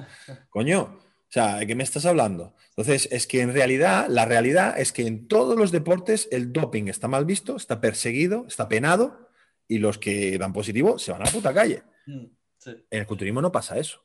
Ese es el problema. Eso es lo que hay que cambiar. No, imagínate, imagínate que ahora de repente sale un positivo en la federación tuya y la gente lo sabía, todos van eh, ya salió uno. eso será la demostración, eh, la prueba para que todo el mundo hayamos estado metiéndonos de todo. pero es una mentalidad estúpida de, niño de, de primaria, ¿sabes? Bueno, eh, también quería preguntarte, como has comentado ahora, eh, has tenido tu cierta experiencia con la calistenia y demás, entonces quiero que me des tu opinión de, qué te parece la calistenia, cuál ha sido tu experiencia, cómo lo ves como deporte y demás. Cuéntame un poquillo. Yo, ostras, no tengo aquí el libro, si no te sacaba otro libro del Parque de Calistenia. Pero tengo un tocho así de, calistenia, un libro de calistenia así de, gordo, para, de progresiones, bueno, es en italiano, si no te lo pasaría, de progresiones para hacer todos los trucos, todas las, progresiones de todos los ejercicios en barra y tal. Pues estoy deseando poder hacerlo con mi hijo. Mm. Porque creo que, la calistenia es muy, muy, muy, muy interesante. Eh, para, pues eso, acercar como a un primer paso, ¿no? La gente a, hacer, pues eso, ejercicio contra resistencia, pero usando tu propio cuerpo y además, si encima nos metemos en adquirir ciertas skills, eh, ciertas habilidades, es muy chulo, ¿no? Digamos que yo la primera, si te soy sincero, la primera vez cuando salió el tema de la calistenia, bueno, la, primer, primera sensación es de rechazo, ¿no? porque, a ver, porque fundamentalmente yo veía al Fran Medrano haciendo gilipollas ahí en la hora, como haciendo como que hacía escalerita, y digo, que no puedes hacer la dominada para arriba y para abajo y tienes que estar haciendo como esa escalera con una música trapera, ¿no? O sea, e, era como menuda payasada. Entonces, mira, lo veía, pillar un montón de visitas y dice, ¿En serio? bueno, digo, bueno, vamos, que la comunidad fitness se va al carajo, ¿no? Porque claro, yo evidentemente, como a mí me gusta el tema de la musculación, de entrenamiento de fuerza y, y todo muy programado, periodizado, claro, ves haciendo el tonto, ¿no? De hecho hice un vídeo de cachondeo como, no, ahora vamos a hacer, pues yo qué sé, sentadilla de arquero y no sé qué, como, como haciendo cachondeo, ¿no? Pero luego te das cuenta de que realmente al final como que la calistenia es un poco como la gimnasia en barra para gente que no sirve para la gimnasia, ¿no? O sea, decir, con todo el respeto, en el sentido de que todas las, las cosas, muchas de las cosas que hacéis, ¿no? Son, son derivadas de la gimnasia. Lo que pasa es que tú eres un gimnasta olímpico, hacer una sanilla así, ¿no? O, hacer vuelos, ¿no? Entre una barra y otra. Claro, eso, igual que todo, si no tienes una educación desde muy pequeño, tienes una genética brutal, ¿no? Yo, mi tío era gimnasta, entonces sé muy bien cómo era, ¿no? Y digo, hostia, claro, esto es como una criba brutal. Mm. Y entonces de hecho, lo que yo leía en este libro de calistenia era que lo bonito de, este movimiento es que traía un poco eh, parte de esa gimnasia en barra a la gente normal, ¿no? Y adulta, que igual no tiene tantas mm, capacidades, pero para que pueda disfrutar de hacer ciertos trucos. Y entonces, además, joder, pues todo el tema de la comunidad que hay, ¿no? El, trabajo al aire libre y tal y cual, me parece súper chulo. Ahora, evidentemente, siempre uno teniendo claro cuál es, qué es lo que está buscando. ¿no? Mm. Porque claro, ahí donde venía también la duda de que tú decías antes, ¿no? La gente dice, es que em, es mejor la calistenia o hacer pesas para generar masa muscular. O sea, Quiero decir, eh, a ver, eh, cada cosa tiene su contexto específico, ¿no? Pero mm. creo que al final el objetivo de, me lo dirás tú, de la gente que hace calistenia, al final no es estar, tener un 50 de brazo o eh, ganar una competición de culturismo natural, ¿no? Porque mm. si no, pues se podría hacer algo más específico para ello, digo yo. Pero yo creo que puede ser un complemento súper chulo. De hecho, Aquí han abierto unos parques y cada vez que paso me dan ganas de, ir ahí. A veces me he ido con el peque, pero todavía es muy pequeñito. Y, creo, a ver, yo soy alguien además que a mí, yo siempre he compaginado con otras cosas. Entonces, para mí hacer pesas a secas puede llegar a ser muy aburrido, la verdad. Mm. Y lo que pasa es que para mí el tema de skills, de habilidades, siempre ha sido las artes marciales. Entonces, digamos que he cubierto esa necesidad de, de expresar tu, fuerza, tu elasticidad o tus habilidades con, eso. Pero me mm. imagino si alguien mm, no tiene ninguna otra cosa con la que realmente expresar esa fuerza, esas habilidades, y creo que la calistenia puede ser súper chula. Eh, Sabes que el primer parque bien equipado de calistenia, un parque bien hecho que yo vi en mi vida fue el de Santa Ponza, el primero que fui. Has venido, es que es brutal. Es que ahí es donde me hice yo el vídeo que subía. Es que está súper chulo. Pues, es que fue uno de los primeros que hubo buenos así en España ¿Ah, y tal, y de los más grandes. Sí, sí. Cuando estaba, eh, pusieron el de Santa Ponza, había algún parque en Madrid, alguno en Barcelona, pero casi nada. Y pusieron ese ahí súper chulo y tal, y fui directo, fui de viaje y estuve ahí probándolo y tal. Y estuve dando. Sí, sí, sí. Y yo, te digo, yo, yo, tengo, yo tengo ganas, lo que pasa es que, claro, eh, igual que tengo ganas de hacer muchas cosas y luego al final no las terminas haciendo porque te afecta a tu rendimiento en lo que tú haces, ¿no? Entonces ya, ya me pilla mayor, pero mm. esto si me hubiese pillado veintipocos. es que a mí me pasó como a ti, que empecé con calistenia simplemente porque dije, bueno, ¿cómo entrena Goku de Dragon Ball? Pues en las flexiones y abdominales, pues yo voy a empezar haciendo eso. Y me empecé a meter en las flexiones, los abdominales, las dominadas y justo me pilló que se hizo famosa la calistenia, entonces dije, ah, mira, esto que yo hago se llama calistenia y tiene tal, y me encantó, me flipó y de ahí me dediqué. Pero a lo mejor si nunca hubiera aparecido la calistenia, pues yo hubiera dicho, ¿y ahora qué más hago? Si ya hago flexiones, ya hago fondos, ya hago tal, ¿qué hago? No tendría esa... Y a lo mejor me hubiera metido en el gimnasio, vete a saber, ¿no? Pero justo explotó y dije que se puede hacer plancha, que se puede hacer flow lever, que se puede hacer muscle up y tal, y empecé a darle. Luego tengo entendido, a ver, que yo, yo no soy ningún experto en esto, pero tengo entendido como que hay dos, como dos vertientes, ¿no? Que es la de hacer trucos, o no sé si como lo llamáis, los skills, y luego ya la vertiente más de musculación, de que realmente tú puedes eh, enfocarte a la calistenia pues como un entrenamiento de fuerza o de hipertrofia, pero con tu peso corporal, o incluso luego lastrarlo. Entonces como que son dos cosas que a veces igual se mezclan, pero que son como... Eso, es, eso es exactamente lo que te iba a comentar, que la calistenia en su inicio sí que es verdad que surge de una especie de adaptación de la gimnasia, sobre todo en Europa del Este, que hay una tradición brutal de gimnasia, todo el mundo quiere hacer gimnasia y pusieron parques callejeros para que la gente pudiera practicarlo también en la calle y viene de esa influencia de la gimnasia. Pero hoy en día eh, no sabría decirte si incluso hay más gente que entrena calistenia sin pensar en ningún momento en trucos, skills, habilidades, sino que lo que hacen es ponerse en forma haciendo dominadas, haciendo sentadillas, haciendo fondos, haciendo flexiones, y no está tan enfocado hoy en día a trucos, ni a skills, ni habilidades, ni como mucha gente se piensa que, que piensan que los parques de calistenia son niños flacos dando volteretas, y sino que tú vas hoy en día a un parque y te ves gente haciendo lo que nosotros llamamos nuestros básicos, ¿no? Dominadas, flexiones, tal, y con un objetivo más de estar en forma, de verse bien y tal. Y, hoy en día va más por ahí, incluso ves más gente con lastre también, lo que tú acabas de decir, gente añadiendo peso y tal. Entonces, pues, pues enfocado, enfocado de esa manera, al final eh, no está tan lejos de lo que hacemos nosotros con el culturismo natural. O sea, realmente. Exacto, Yo lo que, veo, sinceramente, mi opinión, porque mucha gente obviamente me pregunta, oye, ¿se puede ganar masa muscular? ¿Se puede usar la calistenia para ganar masa muscular? Y yo siempre lo he enfocado desde ahí, desde tú en tu entrenamiento tienes unas variables que puedes ir modificando. Una de ellas es el peso que utilizas, ¿no? Para entrenar. pero también la palanca. Es, lo que ustedes utilizan principalmente, simplemente ir añadiendo más peso y tal, pero también puedes jugar con otras variables, ¿no? Como son dificultad de los ejercicios, lo que tocas decir, palancas y demás. Puedes variar número de series, puedes variar eh, número de repeticiones, puedes variar eh, frecuencias, puedes utilizar otras variables que no sean añadir más peso para ir buscando esa sobrecarga progresiva, ¿no? Y ir construyendo masa muscular y tal. es un poco técnicamente más difícil, ¿no? Porque, por ejemplo, una cosa que pasa ahí, quizás es donde la gente patina más porque igual no tiene las herramientas para, poder crear todas esas progresiones. Pero yo, de hecho, y yo lo desconocía, de, o sea, si te soy sincero. Pero por eso te digo, como, como me compré este libro, porque me, me, daba curiosidad, además te quería tener herramientas para poderlo practicar con mi hijo, pues yo no lo veo.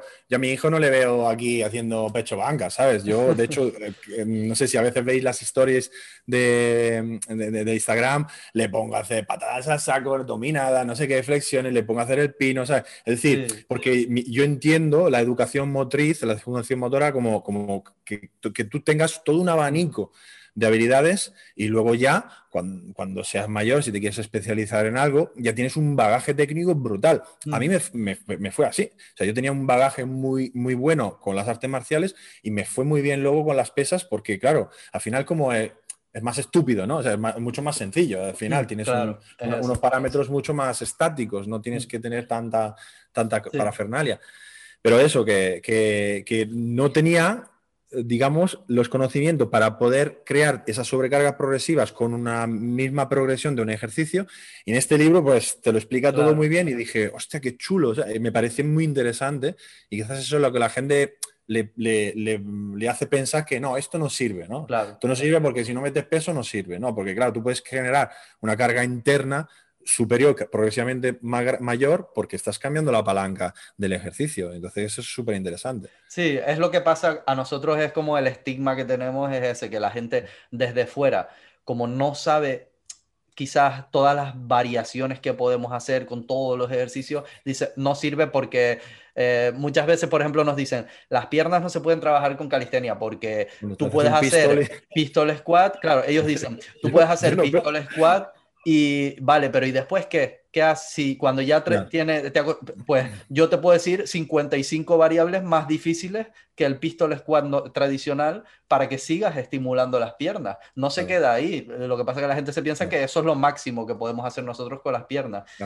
Pues, pues es eso, es el estigma que tenemos y un poco mm, la gente desde fuera siempre... ¿Sabes que, sabes que hay, sabes que, hay que, que es una pena realmente? De que de alguna forma, de una forma u otra, cuando la actividad física está relacionada de alguna manera con la estética, porque al final, quiero decir, todo el mundo, bueno, nos disfrutamos haciendo actividad física, pero tú al final, si estás haciendo 10 años dominadas, pues un poco de músculo en la espalda, ¿no? Te, te gusta verlo, ¿no? Digo yo, o sea, si no, ¿qué coño, para qué estás haciendo así todo el día en las barras de monos? ¿no? Entonces, em, cuando entra en juego esta estética entra en juego la autoestima de la gente. Entonces, cuando entra en juego la autoestima de la gente, a todo el mundo le gusta que, que, la ahí la barra de cuando, cuando, entra, cuando entra en juego la autoestima de la gente, hay una reacción espontánea de rechazo de lo mío es lo mejor y lo tuyo es una mierda. Pero pasa a todos los niveles. Es decir, yo veo la calistenia realmente. Evidentemente, si yo me pusiera a hacer calistenia y dejara lo que estoy haciendo, iría peor evidentemente, porque yo he conseguido un nivel de, de musculación y de fuerza y tal súper específico en lo mío, y, por eso tengo que cuidar muy bien, incluso, ojo, ni siquiera digo calistenia, sino igual me pongo a hacer una rutina de un preparador súper bueno y voy a peor también, porque mm. al final lo que yo hago es el resultado de muchos años de ir hilando fino, de buscar lo que me va bien a mí. Entonces, claro, evidentemente estoy muy adaptado a eso y es muy fácil cuando tienes un nivel muy alto de algo eh, que la cagues y vayas a peor. Mm. Pero realmente veo la calistenia como una opción súper interesante para ganar quizás el 80% de la masa muscular que una persona pueda ganar de forma natural. Entonces, igual a la mayor parte de la gente que busca un cambio físico ni siquiera necesita pisar un gimnasio nunca, porque igual nunca, igual no aspira a lo que aspiro yo, que es mm, reventar, ¿sabes? Estar todo lo, más, más, posible, ¿no? Igual hay, mucha gente no busca eso. Y yo creo que es, si se viera esto como, como otros deportes, ¿no? Por ejemplo, yo, vuelvo siempre a hacer el ejemplo de artes marciales porque al final es, mi vivencia personal. Tú cuando eres cinturón ah, azul, cuando entra un cinturón amarillo, tú no dices, eh, eres un imbécil porque no sabes hacer lo que yo hago, porque, porque te reviento, porque no sé qué, porque lo tuyo no sirve para nada. No, porque tú ya pasaste por ahí. entonces, lo quieres ayudar a, llegar a donde estás tú. Entonces, y lo mismo pasa cuando eres cinturón negro. Cuando eres cinturón negro, tú tienes por encima todos los danes que son mejores que tú, pero tienes por debajo un montón de gente que está iniciando. Tú no los ves como pringados que no saben lo que hacen. En el fitness sí. En el fitness, si tú estás fuerte, si yo tengo más brazo que tú, tú eres un mierda porque eres un flaco. ¿Sabes? Entonces, eh, siempre está esa sensación de, o sea, jugamos con ese ego de querernos sentirnos mejor o ah, pues entonces lo tuyo no sirve, entonces yo, yo sé más que tú porque, porque voy por delante, en vez de ayudarte y animarte a, hostia, tío, has mejorado mucho, estás mejorando, tal, hostia, pues se te ve muy bien, tienes muy buenos abdominales, hostia, pues la pierna, hay que trabajarla más. Yo también, joder. O sea, yo me estoy matando aquí 200 kilos de sentadilla y también me faltan piernas. Entonces, ¿qué pasa? Que, voy a, uno que hace calistenia y digo, tú no tienes pierna. Digo, pues tampoco, gilipollas. o sea, entonces, es decir, al final, en vez de, en vez de enamorarnos del proceso y de, que estamos todos compartiendo pues su, pues, actividad física y, y, salud y, superación personal, todo el rato tenemos el foco en las diferencias. Sí. pasa muchísimo y lo he visto muchísimo hasta incluso dentro de cada, de cada modalidad, pasa que es, es como una reacción humana casi inevitable, que es que cuando tú estás muy vinculado a algo y tu ego, tu personalidad está vinculada a ese algo y aparece algo que compite un poco o que parece que puede ser incluso mejor o tal, tu primera reacción siempre es de, no, pero eso es una mierda porque tal, eso como para defenderte y no verte que pero es que es intrínseco a la naturaleza humana, ¿eh? Fíjate, en el karate, en el, en el karate pasaba con los estilos. Porque mm. Shotokan es mejor que el Goju-Ryu, que el Shitori es mejor, no, pero que Okushin es mejor que todos los demás, porque... Y eso, realmente, eh, yo caí en eso, yo he caído en eso durante mucho tiempo, mucho tiempo, eh, te bloquea muchísimo. es, algo que no te, hace, no te hace crecer como persona, no te hace crecer incluso en tu propio deporte, porque al final abrir un poco la mente y aprender un poquito de cada, de cada estilo o de cada mm, variante te enriquece mucho luego a lo largo de los mm. años. incluso dentro de la propia calistenia yo lo viví porque al principio la old school era una forma de entrenar solo con básicos, repeticiones, rollo norteamericano, dominadas, flexiones, tal. Y de repente empezó a salir lo de las planchas, los front lever, no sé qué, elementos estáticos más gimnásticos. Y algunos empezamos a hacerlo, se nos daba relativamente bien y tal. Y los que se quedaron en el modo old school siempre, no, eso es una mierda, eso es gimnasia de frustrado, no sé qué, lo, lo verdadero es lo nuestro.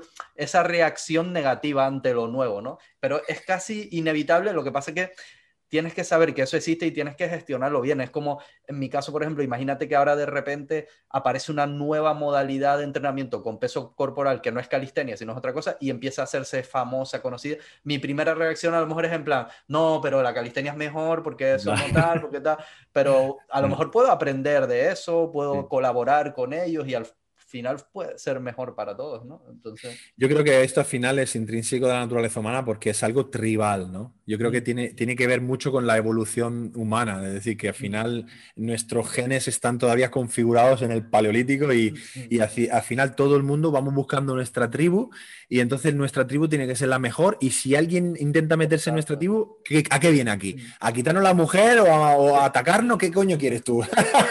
También, ¿sabes qué creo que es? También un poquito de inseguridad y de no saber lidiar con esa inseguridad, porque claro, cuando tú estás haciendo tu cosa y te crees que lo tuyo es lo mejor, que eres el puto amo, y de repente sale algo que a lo mejor puede ser mejor o lo que sea, es como, uh, ¿será que yo no soy tan puto amo como pensaba? ¿Será que, a lo mejor... sí, es como, oh, no, no, no, yo sigo siendo puto amo. Eso es una mierda, eso no sirve porque son todos unos... Absolutamente, totalmente, sí, sí, sí, sí. Pero bueno. Eh, vale, vamos a pasar al siguiente punto que tenía aquí preparado, que es que me cuentes de forma sin, tampoco hace falta que entres en demasiado detalle, pero ¿cuáles son los puntos clave del método de la escuela de culturismo natural en cuanto a entrenamiento primero, si puede ser? ¿Cuáles son como lo, que define el método de la escuela de culturismo natural? Que ha sacado a varios campeones y profesionales y demás. Em, este, esta pregunta siempre me, me, cuesta mucho contestarla porque en la comunidad fitness estamos acostumbrados a, mm, pues eso, a métodos, ¿no? el método Osmin, el método no sé qué. Es decir, como, como tres reglas. Bueno, esto es, en poco es el marketing, ¿no? O sea, tres cosas, pues esto se hace así, así, así, y si lo quieres, te lo vendo y entonces es como muy comercial. El problema es que el método de la escuela no es un método, es un sistema. Un sistema es algo mucho más estructurado que engloba muchos métodos distintos. Entonces, claro, es mucho más difícil de, explicar. Si tuviera que resumirlo mucho, mucho, mucho, mucho, mucho, es, o sea, y simplificarlo al extremo, es um, centrarse en uh, algunos movimientos básicos fundamentales, volverse maestro en esos gestos, que pueden ser, pues un empuje horizontal, una tracción horizontal, un empuje vertical, una tracción uh, vertical, una sentadilla, un peso muerto,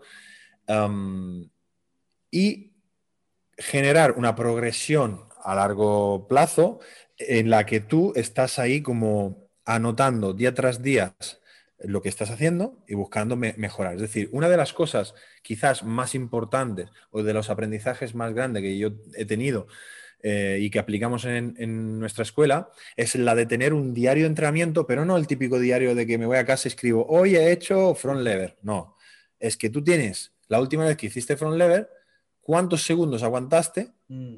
cuántas series hiciste, con qué tiempo de descanso y tienes un objetivo el día siguiente de superar lo que hiciste aquí. O bien en segundos, o bien reduciendo tiempo de descanso, o bien haciendo series de más, o bien añadiendo un ejercicio que vaya a atacar ese mismo grupo muscular. Entonces, de esta manera, tú creas como micro, micro pasos, vas poniendo micro ladrillos que a lo largo del tiempo genera, pues obliga al cuerpo a transformarse y a crecer. Entonces, y, de, y esto automáticamente nos lleva al siguiente punto.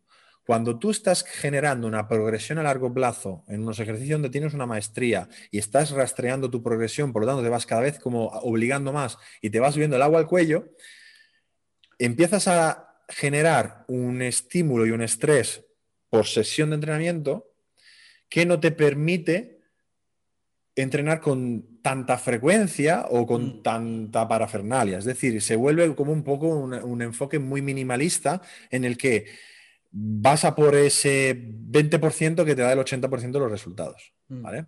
Mm. Ahí para todo, a todo el mundo le gusta decir. Entonces, sí, ahora estamos a la moda. Entonces, Pero es muy útil, ¿eh? Me parece, esa ley me parece muy útil, muy práctica. En muchas Claro, claro. Entonces estamos, digamos que nuestro enfoque es eso, es buscar eh, ese, ese 20% que da el 80% de resultado y, entonces luego alrededor podemos ir haciendo florituras de que ahora, bueno, añadimos un poquito más de analíticos para tal, o ahora nos enfocamos un poquito más a la fuerza, ahora un poquito más a la hipertrofia. Todo esto programado y periodizado a lo largo del año, para ir creando cada vez, pues, como picos de, forma física, ¿no? Eso es otra cosa que hace mucha gracia, ¿no? La gente dice, pues ahora estás en baja forma porque no sé qué, no sé cuándo, porque te está viendo una foto donde estaba bombeado en competición, todo seco, después de haber estado ocho meses haciendo dieta, haciendo una construcción metabólica, y luego ahora estás haciendo una fase de fuerza, bueno, ha, dejado de ciclarse. Digo, o sea, ni puta idea de programación del entrenamiento. Claro, entonces, claro, evidentemente tú, para ir año tras año rompiendo con el estancamiento, no puedes estar siempre a tope. Mm. tienes que estar creando pues fases de pico, pues programación de toda la vida. Entonces aplicamos todos estos conceptos, o sea, un poco ciencia de entrenamiento, eh, programación del entrenamiento, pues eh, y con un enfoque didáctico a largo plazo. Sí, bueno, mm, primero me parece muy bien lo que dices de que de que no son extremistas de, mira, nuestro método se basa en esto, esto y esto y a rajatabla y todo lo que no sea eso no sirve, tal, porque es lo que estábamos hablando antes, ¿no? Mejor que ustedes tengan sus pautas y tal, pero que también vayan cogiendo cosas que les puedan resultar interesantes de otros métodos o de otra tal. Y luego lo que veo es que lo que hacen es como una sobrecarga progresiva, pero llevada muy al dedillo y bien apuntada y bien... Y me resulta curioso porque eso es algo que, he hecho yo y que creo que diferencia a la gente que se toma en serio los entrenamientos y los hace bien de la gente que es vaga hasta para eso, ¿no? Que es vaga hasta para apuntar eh, la, la, rutina que hizo y luego intentar hacerla. Y yo tengo un Excel en el ordenador, que lo tengo subido a la nube para no perderlo, en el que tengo, creo que son dos años, desde hace dos años, apuntando todos los entrenamientos que hago uno por uno y siempre que me toca entrenar una cosa, voy para atrás al último que hice e intento aumentarlo, ¿no? Que haya sobrecarga progresiva, ya sea subir series, subir eh, repeticiones, eh, aumentar la dificultad de algún ejercicio o incluso en caso de rutinas más orientadas a resistencia, pues de rebajar los descansos y tal. Es que eso, eso fíjate que mm, en realidad muchas veces la gente cuando, seguro, bueno, y los que escucharán esto, seguramente hay muchos que piensan que dice, bueno, pero esto, claro, esto es ya a nivel profesional, ¿no? Es decir, esto ya porque te dedicas a eso, entonces como que, bueno, a mí no me hace falta porque esto ya es para flipados o para frikis. Y lo que he podido descubrir a lo largo de los años como profesional y que he trabajado con cientos y miles de personas en un montón de gimnasios y sitios, es que es la única forma de dar resultados a la gente. Es decir, el, tener un registro de lo que haces no es una opción. Mm. Y es el mayor problema de lo que ocurre en los gimnasios. Tú te vas a cualquier gimnasio y normalmente la gente va a entrenar. ¿Vale? Va a entrenar. Es decir, no mide realmente el entreno que está haciendo y, de dónde viene, dónde va. Es decir, no tiene ningún tipo de planificación. Y esto es muy fácil de entender que, es, es apostar por el fracaso porque si lo extrapolas a cualquier otro ámbito de la vida, a nivel financiero o a nivel de emprendimiento, a cualquier nivel, es como, es como montar una empresa con 100 empleados donde lo único que hacéis es despertaros a las 7 de la mañana, ir a fichar, eh, hacer 8 horas y volver para casa. Y dice, ¿y, qué hacemos? Ah, no sé, pues trabajar. Bueno, pero ¿qué hacemos, jefe? Eh, no sé, tú haz cosas, ¿sabes? que, la empresa irá.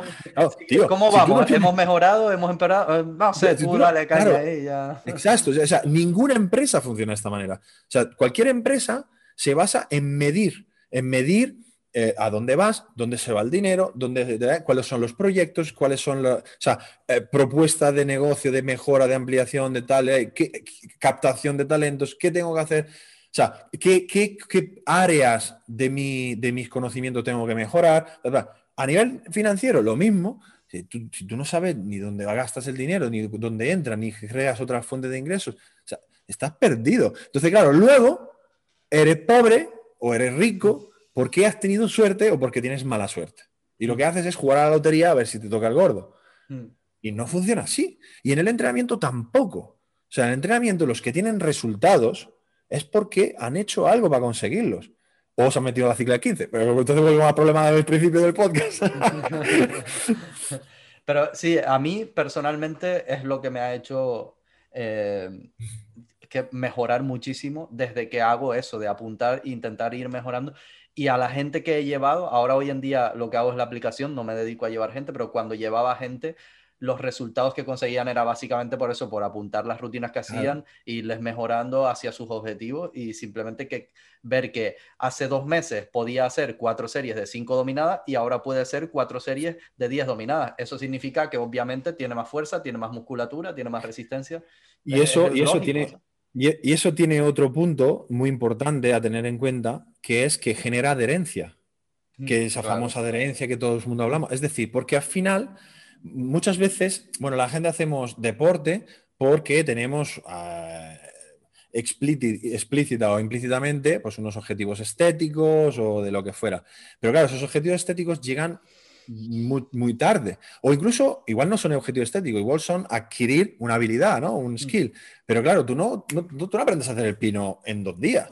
Pero claro, entonces, si tú no mides, si tú no mides las pequeñas evoluciones, es muy difícil estar motivado durante ese recorrido hacia conseguir el objetivo que te has propuesto. Mm. Entonces, por eso yo siempre digo que eso es clave, o sea, es la base del entrenamiento, es la base de conseguir cualquier cosa, que tú puedas ir midiendo los pasos intermedios y midiendo el proceso porque eso te va a generar mucha más adherencia. Y fíjate que normalmente uno de los problemas más grandes del fitness a nivel comercial, a nivel, a nivel de negocio, es que la gente se desapunta al gimnasio. Es muy difícil que la gente sea, tenga continuidad entrenando. La mm. gente está constantemente apuntándose, desapuntándose. Se pone gordo en Navidad, tiene el sentimiento de culpa, se apunta después de las fiestas, se desapunta, luego se vuelve a poner gordo, se va antes del verano. El verano no da. Luego se pone gordo en verano, se, se, sientan fatal con su cuerpo porque han estado, eran las focas de, la playa. Entonces, venga, septiembre me vuelvo a apuntar.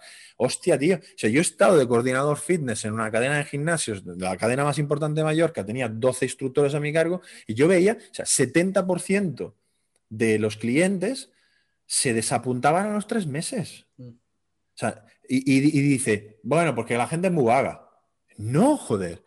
Es que la gente no se desapunta porque es vaga, se desapunta porque no ve resultados y no ve lo que está progresando, no está midiendo el proceso y entonces no se engancha porque, es, eh, porque lo ve como inalcanzable. Mm. Y entonces resulta que yo, en el momento en que en la sala de musculación empecé a aplicar este sistema de medir el proceso, ¿sabes lo que ocurrió? Que se reventó la sala de musculación. Mm. Estaba petada. Y, tuve problemas con los, con los dueños del gimnasio ¿Sabes por qué? Porque resulta que de una sala enorme, de no sé cuántos metros cuadrados, había tipo, no te digo bromas, ¿eh? 25 cintas de correr conectadas con la televisión y, tal. Ah. No sé cuántas, 20 y pico bicicletas, 20 y pico elíptica, y había un rack de sentadilla, un press banca y un multipower y, y unas mancuernas. ¿Qué pasa? Que, querían que mandaras a la gente a las cintas, ¿no? Exacto. O sea, la gente empezó a engancharse, ya no se desapuntaba. Al principio, mientras, mientras seguía el flujo natural, claro, llegaban los gordos, se ponían a caminar en la cinta, hacían cuatro abdominales, no pasaba nada. Claro, empecé yo a darle un sistema de trabajo a la gente poco a poco le iba enseñando a hacer pesas de verdad, se enganchaban, no se desapuntaban, la sala reventada de gente. y, todo el mundo en, el, rack, todo el mundo esperando. Sí, claro, claro, estaba la zona peso libre, la zona de máquina, o sea, estaba todo a reventar. Y digo, a ver, y decía ¿no? a los dueños, digo, oye, tenemos que hacer algún ajuste, a ver si podemos devolver alguna máquina de cardio, meter más, más, más zona de gimnasio, porque coño, aquí en la zona de musculación eh, hay todo menos que musculación aquí, que vienen a pasear. Encima estamos en Mallorca, que vayan a pasear a la playa, joder. Entonces, eso, eso es el gran, mm. gran fallo. Mm. Y, mm, eh, ¿qué te iba a decir? Yo, una cosa que me surgió así por lo que dijiste del pino, que se me olvidó comentarte antes, que es curioso, es que, por ejemplo, en calistenia, cuando nosotros queremos eh, trabajar los hombros, eh, y ya llegamos a un cierto nivel, el recurso que tenemos son ejercicios en pino, hacer ejercicios en pino, ¿no? Empuje vertical. Claro. Y, y es curioso porque hay gente que dice, pero es que yo no quiero estar aprendiendo el pino para poder hacer hombros. Pero para otra gente es lo divertido, ¿no? Es lo, para no, no, no. Y además es súper chungo. Yo, por ejemplo, haciendo, haciendo flexiones con apoyo en la pared, me, muero, porque claro, peso un montón. Estoy haciendo 110 kilos aquí de, de parciales. Y digo, me cago en la leche. Y digo, es que esto, o sea, que realmente es un, es una, es un entrenamiento brutal para, para los hombros. Sí, y otra cosa, ah, sobre el tema de la, de la sobrecarga progresiva, que es verdad lo que tú dices, que primero que da súper buenos resultados. Por ejemplo, a mí me sirvió para las piernas. Yo era el mítico calisténico que no entrenaba piernas, tenía las piernas súper delgadas y gracias a apuntar las rutinas de pierna, y yo decía, vale, hoy hice cuatro series de sentadillas normales, cuatro series de no sé qué, decía, me resultó facilísimo, mis piernas ni se enteraron, ¿no? Entonces, la siguiente vez que lo hacía, le subía bastante en repes, en dificultad, hasta que fui llegando a ese límite. Y eso me sirvió para que me crecieran las piernas hasta el punto que cuando terminé el volumen y hice la definición, mucha gente me decía, no, esas piernas las hiciste con pesas, no sé qué, como que no, se lo creían mucho. Y luego lo que pasó que me operé de la rodilla y entonces paré y ahora estoy volviendo a recuperar, más o menos voy bien de piernas, no soy palisténico o tal, pero todavía me falta un poquito. pero, y es verdad también lo que tú dices de que llega un punto que claro, como le va subiendo, le va subiendo, le va, llega un punto que cada rutina es bastante, bastante exigente, es brutal. Y yo ahora mismo estoy en ese punto de que entreno un día y tengo que descansar mínimo un día. O sea, mis entrenamientos ya no son muchos días seguidos porque no puedo, porque las rutinas han llegado a ese límite de que cada rutina me resulta bastante, bastante jodida, ¿no? Y, pero creo es que, de hecho, fíjate que es que todo el debate sobre variables de entrenamiento se acabaría simplemente si la gente apuntara lo que hace e intentara mejorar cada vez. Porque mm, entonces uno empezaría entrenando seis veces a la semana, otro empezaría entrenando tres, otro empezaría haciendo no sé cuántas series, otro empezaría haciendo tal, y, y, automáticamente con el paso de los años se autorregula esto. Se autorregula y todo el mundo vamos convergiendo hacia, hacia algo que es que es inevitable y, va eh, conforme pues la capacidad de física de cada uno. Evidentemente habrá gente que son unos bestias y que aguantará mucho más, pero una vez más, eh, y otros menos, pero una vez más, Jaume, por ejemplo, se le fue la pinza el año pasado y empezó a hacer triatlones y no sé qué. ¿Qué es lo que hizo? ¿qué es lo que hizo? Que cada vez ponía menos pesos en, el gimnasio. No hacía una sobrecarga, hacía una, eh, una regresión progresiva. Entonces, claro, por eso hablo de que al final te autorregulas. O sea, si tú realmente buscas no ir a entrenar, sino ir a mejorar, al final llega un punto que, que, que tú mismo tendrás que decir, pues hago menos o hago más, porque es que si no, no puedo recuperar. Y me da rabia porque eh, tanto en el gimnasio como en el parque, creo que es muy común, es muy habitual, la gente, pues todo el rato con el móvil, ¿no? Pa, pa, pa, Y digo, coño, ya que estás todo el puto día con el móvil, tanto en el... ¡Apúntatelo! Oye, apunta la dichosa rutina. Abre, abre el blog de notas, ¿no? Lo tienes ahí, ábrelo, abre el blog de notas, apunta lo que hiciste y la próxima vez intenta mejorarlo. No es tan difícil, lo Sería tan fácil. móvil, joder. Es que antiguamente era con una libreta, me imagino, ¿no? Una libreta y un bolígrafo. Yo, yo, yo, yo, sigo siendo partidario de, de, la libreta, pero no solo la libreta, sino directamente ya la rutina escrita ya con el Excel bien hecho y tal, porque, porque me resulta mucho más interesante tenerlo ahí delante y tal, pero por así, por lo menos apuntar las cosas. yo, yo, lo que hago es eso, tengo un Excel en el ordenador y normalmente lo que hago es apunto la rutina mirando la anterior y tal, le saco una foto con el móvil y cuando estoy en el parque voy mirando, si me olvido lo que tengo que hacer y tal, lo voy mirando en la foto que tengo en el móvil. Y luego cuando llego a casa apunto, porque claro, eh, tú vas a intentar mejorar si es que puedes mejorar, porque hay veces que te marcas una rutina y no la completas, entonces ahí no dices, no, pues la próxima vez le meto dos repeticiones más, no, si no pudiste hacerla, pues ajusta, ¿no? Claro, pero por eso, de hecho, fíjate, yo tengo, normalmente suelo tener la comparativa de todo el microciclo de, de ese tipo de rutina, entonces, claro, igual de un entrenador a otro no estoy mejorando, pero, igual estoy viendo que he mejorado con respecto a tres entrenos anteriores, pero porque lo tengo delante de la cara. Entonces, claro, al final buscas en la mayoría de ejercicios, series posibles, que, que veas a lo largo de toda la rutina una mejora eh, evidente, que igual no es la mejora con respecto al último entreno, porque como tú dices, igual tienes un día mal o lo que fuera, mm. pero por lo menos ves que al final la progresión va haciendo así, pero va haciendo así, pero, va, haciendo para arriba. Porque a lo mejor en un ejercicio estás más estancado, pero en los otros sí que estás mejorando y al final cuando llegas a un nivel en los otros, mejoras en el que también estabas estancado. Eso es normal. Claro, o al revés, o, al haber mejorado en el, en el, ejercicio del principio, hace que estés más fatigado y, no puedas mejorar en los que vienen después. Mm. Pero claro, todo esto, si no lo tienes controlado y estructurado, no puedes... Sí, es, tan simple como eso, ¿no? Yo lo que hago es cuando llego a punto, pues mira, este me salió bien, este me resultó muy fácil, este casi casi, pero lo conseguí, y este no lo pude hacer, y lo voy apuntando y ya está. Y la próxima vez, pues ajusto. Mm. Eh, vamos a hablar ahora también rápidamente, porque llevamos un ratazo ya. Sí, vamos ya, eh, está, está, en la familia ya buscándome para comer. bueno, rápidamente, tema dieta. Eh, también características más o menos principales del método de ustedes. Por lo que he visto, por lo que tengo entendido yo, una de las características principales es el, tanto el superávit como el déficit, hacerlo muy poco a poco, muy progresivo y ¿no? en el superávit llegar a un punto de comer muchas calorías sin engordar, porque el, has ido tan progresivo que el cuerpo se ha ajustado, ¿no? Y en el déficit, pues parecido, ¿no?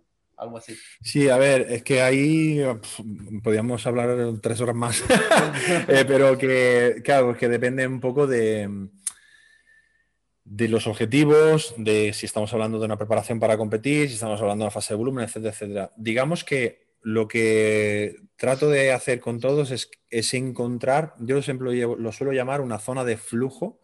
Para llamo zona de flujo una, una cantidad de calorías y un reparto de macros que hacen que tú estés con un porcentaje de grasa aceptable, es decir, que no te pongas gordísimo ni, y, estés rindiendo muy bien entrenando, entonces que te puedas recuperar bien y puedas progresar con, la rutina. Al final es lo más importante. Entonces, ¿qué pasa? Que muchas veces la gente, como va haciendo como dieta yo-yo, que ahora me restringo, luego me pongo gordo, luego tengo sentimiento de culpabilidad, tiene una relación poco, poco sana, equilibrada con, con la comida.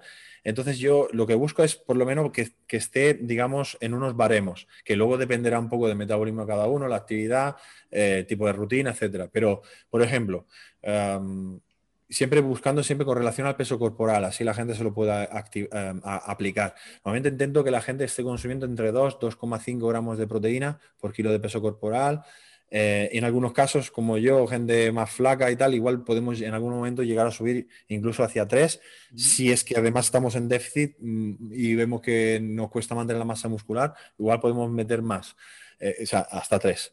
Eh, pero más o menos esos son los baremos. Luego los carbohidratos, que al final que son el fuelle principal, porque al final hacemos tipos de trabajo lácticos, o anaeróbicos lácticos o lácticos, es decir, al final tiras de glucógeno, eh, intentas hacer un volumen de entrenamiento relativamente elevado y además lo que estás buscando también es ese efecto, como yo lo llamo acordeón, de vacío músculo lleno, vacío lo lleno para ir creando una capacidad de captar eh, glucógeno y agua, que es al final lo que hace que la gente no, entiende muchas veces, ¿no? Porque te ve así relajado y dice, ah, pues bueno, pues tampoco para tanto, y luego te bombeas un poco y estás el doble, ¿no? Claro, mm. porque ese, ese, efecto de bombeo, que es al final cuando te sacan las fotos que, pillan like en Instagram, porque no somos gilipollas, eh, son, son eh, luego esa, o sea, ese choque que parece que, bueno, que hacía la gracia, ¿no? Porque con el Forja en algún momento ponía on, off, on, off, y nos partía de risa, ¿no? Porque llegó a hacer on, off con Adri con una foto que estaba sacada justo en el mismo momento que estaba sacado el vídeo del off. Dice, mira, que, que es el mismo momento. Lo que pasa es que aquí estaba pues con mala luz, sin bombear, y aquí estaba bombeado con una buena cámara. Entonces, eso es importante entenderlo.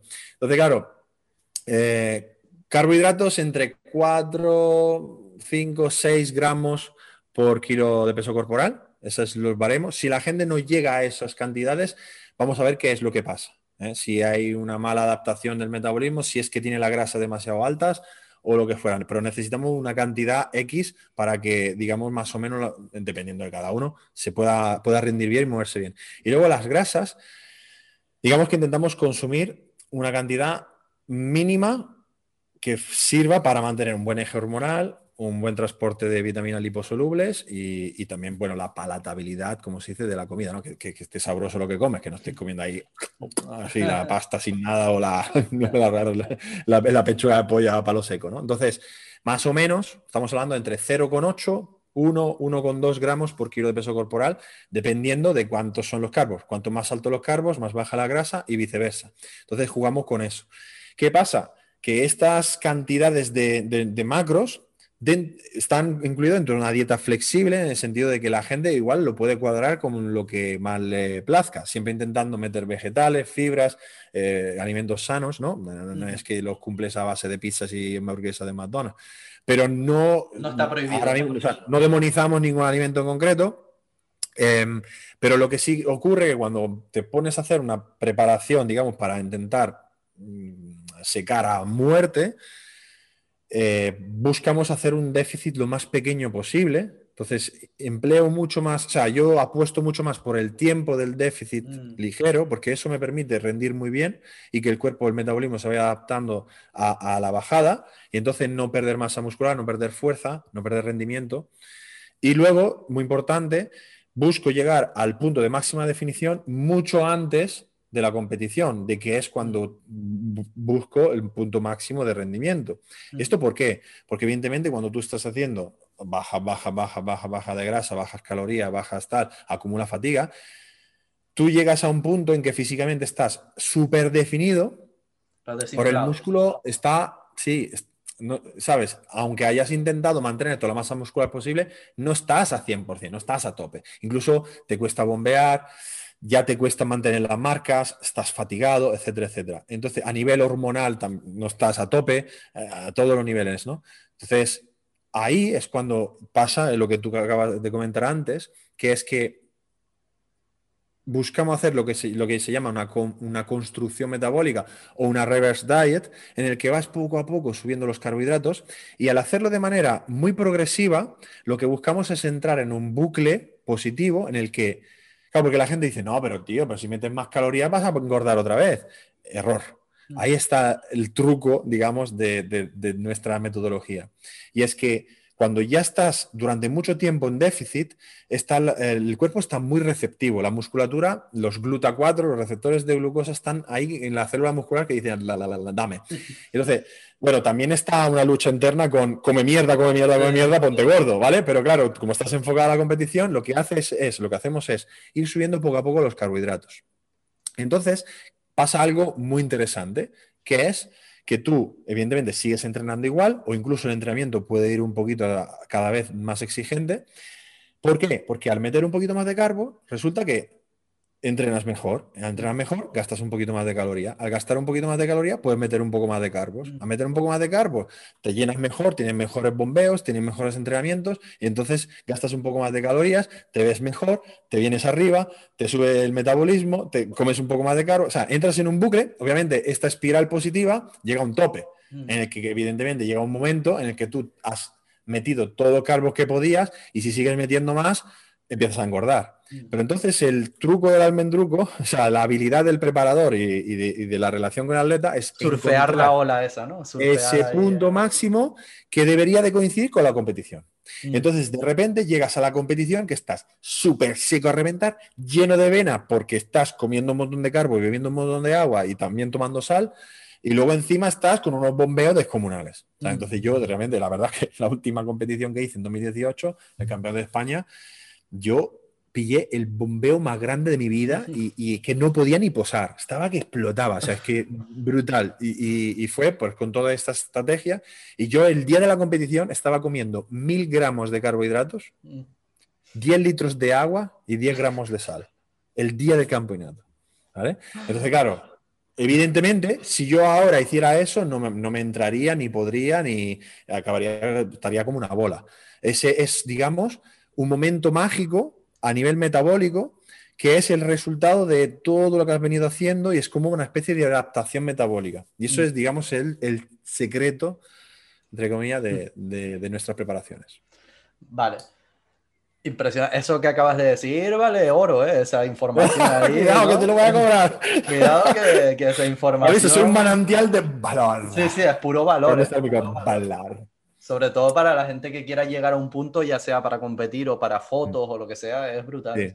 Pero- y una cosa que nombraste así por encima, que quería comentar yo también, es el tema de los mitos, ¿no? Lo- por encima así un poco los mitos de, que vienen del culturismo dopado, ¿no? De, por ejemplo, lo de la sal, lo del agua, que la gente se piensa que hay que cortar mucho la sal, incluso que hay que cortar el agua y tal. Eh, cuéntanos un poco así rápidamente, para no tampoco llevarnos mucho, eh, sobre Eh. esos mitos que vienen de los dopados y tal.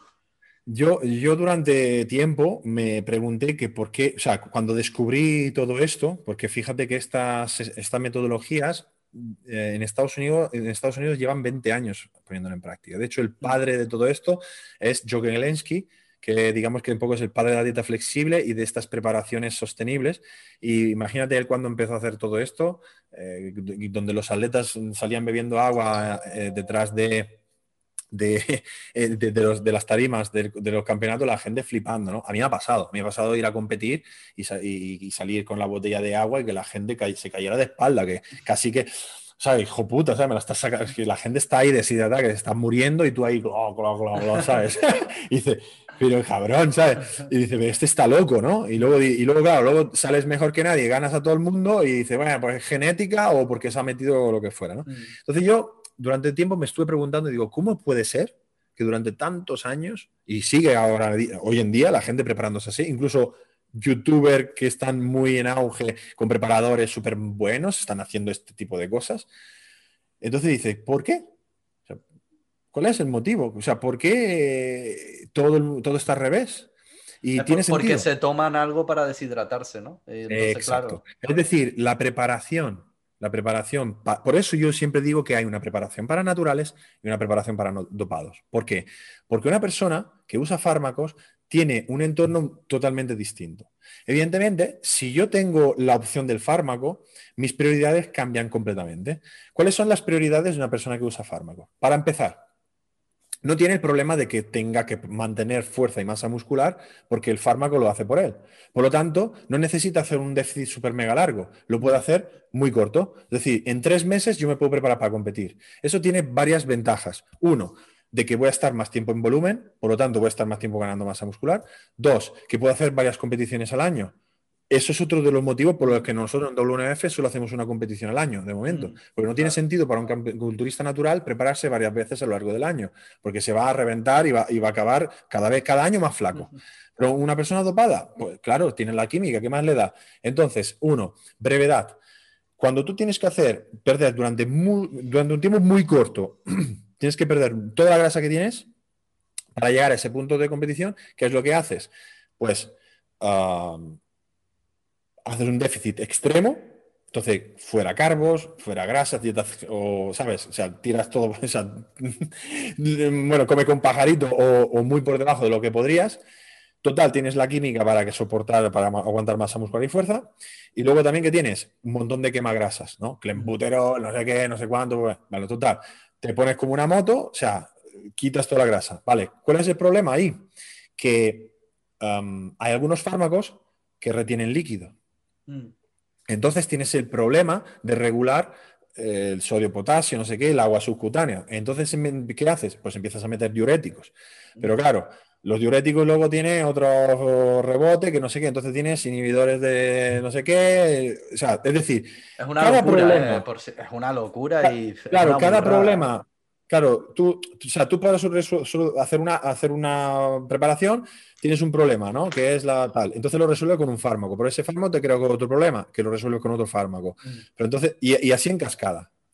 Entonces resulta que tiene sentido, pues, prepararse así. Quitas el agua, quitas la sal, quitas calorías, quitas carbos. Eh, total, luego todo lo tampona con el fármaco. Y normalmente, de hecho, los preparadores buenos de ciclados son los que son capaces de entender más o menos con qué fármaco y con qué diurético, con qué, con qué tal, a pesar de haber quitado el agua, a pesar de haber quitado carbón, a pesar de haber quitado el Espíritu Santo, luego de repente te comas unas Pringles, un eh, Hagen Dazs y de repente se haga lleno y no te lo hagas tapado en la tarima. O sea, y dices, me cago en tu puta madre. es que decir, es brutal. De hecho, eso es otra cosa. O sea, la carga el típico backload, el típico deplección y luego voy ahí y me como mierda para subir, eso no funciona en naturales. Mm. Pero claro, funciona en ese contexto de físico-farmacoculturismo y por eso se hace. Porque, digamos, es el precio a pagar de hacerlo todo muy rápido y, con el fármaco de por medio. Mm. Y fíjate la curiosidad. Obviamente, un culturista natural, por muy bien que se prepare, nunca va a llegar al tamaño de un culturista ciclado por muy mal que se prepare. Pero en la definición, muchas veces los naturales le pasan un rapapolvo que te cagas. Mm.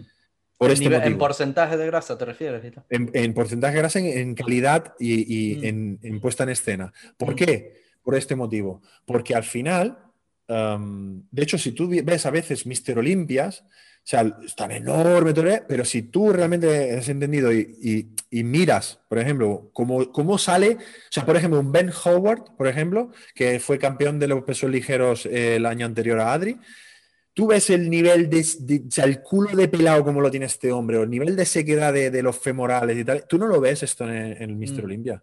Es que no lo ves.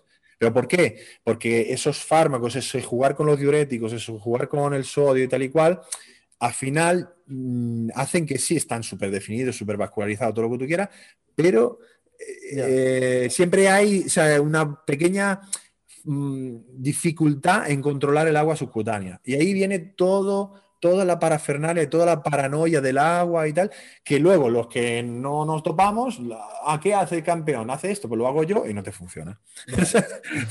y encima sufres un montón, ¿no? Sin beber agua, sin comer y encima te juegas la salud.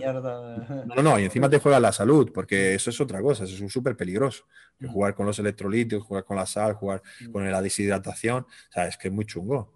Claro, y luego lo pasas fatal, y entonces luego sales hecho una mierda, no bombeas, porque claro, es que sin agua no puedes bombear, sin agua no puedes meter los carbos eh, en el miocita, sin sal no puedes meter los carbos, es que porque es un, la captación de glucógeno es un proceso sodio dependiente, necesitas agua y sal para meter glucógeno, entonces no cargas, entonces está siempre la típica cosa de, es que no, no me fue bien la carga, porque escogí patata dulce en lugar que patata roja del Burundi, o no, yo es que cargué con no sé qué, y un montón de mitos, o sea, llevamos décadas arrastrando mitos y tonterías. Y la verdad es que, bueno, por eso es que es muy importante que la gente entienda que la diferencia. Y en cuanto al entrenamiento, ¿hay cosas así que vengan de los dopados y que no sean útiles para los naturales o ahí sí que es más o menos parecido? Hombre, eh, por supuesto, evidentemente. Eh, a ver, es que piensa que el fármaco lo, lo, lo, triplica todo, ¿no? O sea, el natural necesita el entreno para generar anabolismo muscular. El dopado, el anabolismo lo genera el fármaco. Entonces, el entreno tiene otro objetivo. Ahora, un dopado puede entrenar como un natural y tener muy buenos resultados porque simplemente lo que funciona para un natural puede funcionar para un dopado y además conseguir mucho más resultado por el fármaco. Pero al revés no funciona así. Mm. es decir, porque al final el dopado puede ir acumulando mucho más volumen de trabajo, mucho más frecuencia de entrenamiento, mucho más técnica de intensidad, mucho más todo. Eh, ¿Por qué? Porque la hiperproducción de cortisol y el estrés tremendo que supondría eso está compensado por el, por el anabolismo de que genera la química. Ahora, ¿cuál es el problema ahí? El problema ahí es que cuando deja la química, se, queda con un, entorno hormonal trastocado en el que tiene una hiperproducción de cortisol, que normalmente lo que hace es que le hace perder toda la masa muscular. Entonces luego lo que hace es que también lo que genera la adicción de vuelvo a ciclarme. Bueno, pero eso ya es otra, es otra historia. La cuestión es que, claro, eh, a nivel de diferencias, pues que podríamos decir que el culturista natural el entrenamiento más o menos el mismo todo el rato y, es lo que decíamos antes, esa ley de Pareto, eh, que bueno, se centra en unos movimientos básicos, en progresar con la carga. El dopado puede hacer un poco lo que es a cojones. Y de hecho, al revés, eh, igual no le interesa em, eh, empujar tanto en los básicos, no le interesa trabajo de fuerza porque el total ya lo, lo aumenta con el fármaco. Y lo que es más interesante quizás es mantener cierta hiperemia reactiva porque piensa que si tú tienes la sangre, entre comillas, enriquecida con el fármaco, te interesa, pues tienen sentido todos esos protocolos. Tú, tú ves los típicos entrenamientos de ciclado. De, muy, muy brutos, ¿no? Son, no, son así, haciendo movimiento ah, todo el rato en el rango medio, sin extender y sin estirar del todo. Mm. ¿Sabes? Como te, manteniendo la tensión, mm. porque así que haces, pues mueves menos peso, entonces no tienes, tienes menos riesgo de lesión y luego también hace, mantienes todo el rato la tensión y creas más hiperemia reactiva y esa sangre con el fármaco puede entrar mejor en la célula muscular. Es decir, cambian los objetivos de entreno, obviamente. O sea, el objetivo es distinto. O sea, uno quiere que el fármaco se mueva mejor posible donde le interesa y el otro tiene que tirar más peso para crecer, si no, no le queda otra. Me hace gracia con respecto a lo que comentas de que cuando dejan de doparse enseguida pierden casi todo y tal. Me hace gracia el caso que ha habido recientemente de Haftor Bjornsson y el otro Eddie Hall, que ahora van a dedicarse a pelear y la gente no, Haftor ha, ha, perdido 25 kilos en dos semanas. Se está preparando súper bien para el combate, está haciendo un montón de cardio tal. Y así, bueno, de todas formas de todas formas, eh, yo no me creo que, realmente hayan dejado de meterse porque que esta gente lo normal, bueno, si es que se metían, porque dejamos la, duda, pero que normalmente, normalmente, si tú llevas tiempo metiéndote, eh, no tienes tu eje hormonal. Mm. Entonces, si, no puedes dejar. Sí, de hecho, muchas veces, lo de que estaban aquí y ahora están aquí, ¿no? Claro, lo que, lo que normalmente hacen son terapias de reemplazo hormonal y cosas de estas, ¿sabes? Porque es que tu, tu, tus propiedades testosterona no, no, no, no, está funcionando. Igual no, no vuelve a funcionar jamás en la vida. Por eso me hace mucha gracia, porque la gente que coge como ejemplo, no, porque Arnold, mira lo bien que está. Eh, o lo otro, Ferrín, no lo sé. A ver, Arnold, a ver, de no se puede hablar, ¿no? De, de señor Arno. Pero ¿cuántas intervenciones de corazón ha tenido este hombre? Pero es que no sabemos realmente eh, si están tomando sustancias para mantener algo que no funciona por sí solo. Claro, Dorian Yates, ¿no? Lo decía, ¿no? Decía, yo, yo en mi vida solo he hecho un ciclo, decía. Eh, empecé a ciclarme y dejé cuando me retiré de la Olimpia, ¿sabes? en Cruz toda, toda la puta carrera. Claro, ¿qué te crees? ¿Que cuando dejó de ciclarse este tío ya dejó de ciclarse? No, seguramente tendrá que seguir con una terapia de reemplazo hormonal el resto de su vida. Mm. Eh, entonces, claro, la gente dice, no, ahora ya no se mete. espera, un momento, o sea, no se mete como se metía. no, no, bueno. que bueno, no te quito más tiempo, vamos a ir cerrando ya. Solamente eh, quería preguntar cómo ves el tema de proyectos futuros, eh, que como obviamente con el COVID, pues, ¿no? Se jodió todo. Yo iba a ir al, al Classic ese que iban a... Claro tenía pensado ir y tal, y justo entró todo el COVID y tal, pero bueno. Tenemos reservada la sala todavía para este junio. Vamos a ver si con la vacuna hay posibilidad. Si no, bueno, se seguirá aplazando hasta que se pueda hacer. Eh, nuestro objetivo ahora mismo, obviamente, como siempre, o sea, como es lógico, eh, seguir creciendo y, seguimos creciendo muy bien a pesar de la pandemia, así que yo estoy encantado. Entonces, bueno, tenemos mil proyectos, ¿no? Eh, tanto a nivel de mejorar y ampliar la formación que damos, de mejorar y ampliar el equipo que tenemos para que, porque al final, claro, esto es un trabajo de, todos, ¿no? Claro, yo solo al final, bueno, yo estoy al frente y doy la cara y digo paridas por, aquí, por internet, pero claro, luego tenemos, eh, evidentemente, todos los entrenadores ir formando cada vez más y más entrenadores para que al final todos estos conocimientos que tenemos lleguen a ser eh, cultura general del sector y entonces todo el sector pueda crecer y, que, esa masa crítica natural llegue a ser la nueva realidad, ¿no? Y que el mm. culturismo natural deje de ser una opción o deje de ser em, una alternativa y que sea al revés, que es lo que debería de ser. El culturismo natural debería de ser lo normal y doparse debería ser una alternativa. Eh, mm. pero hasta, hasta, que yo, hasta que no consiga eso, no voy a parar. genial, genial. Eh, vale, antes de despedir, voy a hacer una cosa rápido. Ya vengo. Es que yo no tengo la estantería, no la tengo aquí a mano como tú, pero ahora vengo.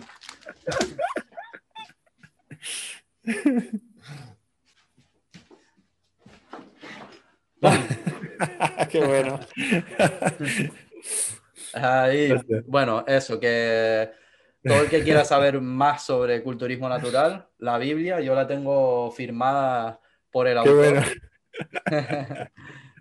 Qué ese placer de tenerla firmada y nada, que animo a todos a que les sigan eh, en todas las redes sociales a ustedes, que se interesen por este tema y que aprendan, porque creo que se puede aprender muchísimo de todo el contenido, incluso gratuito, que, que ofrecen.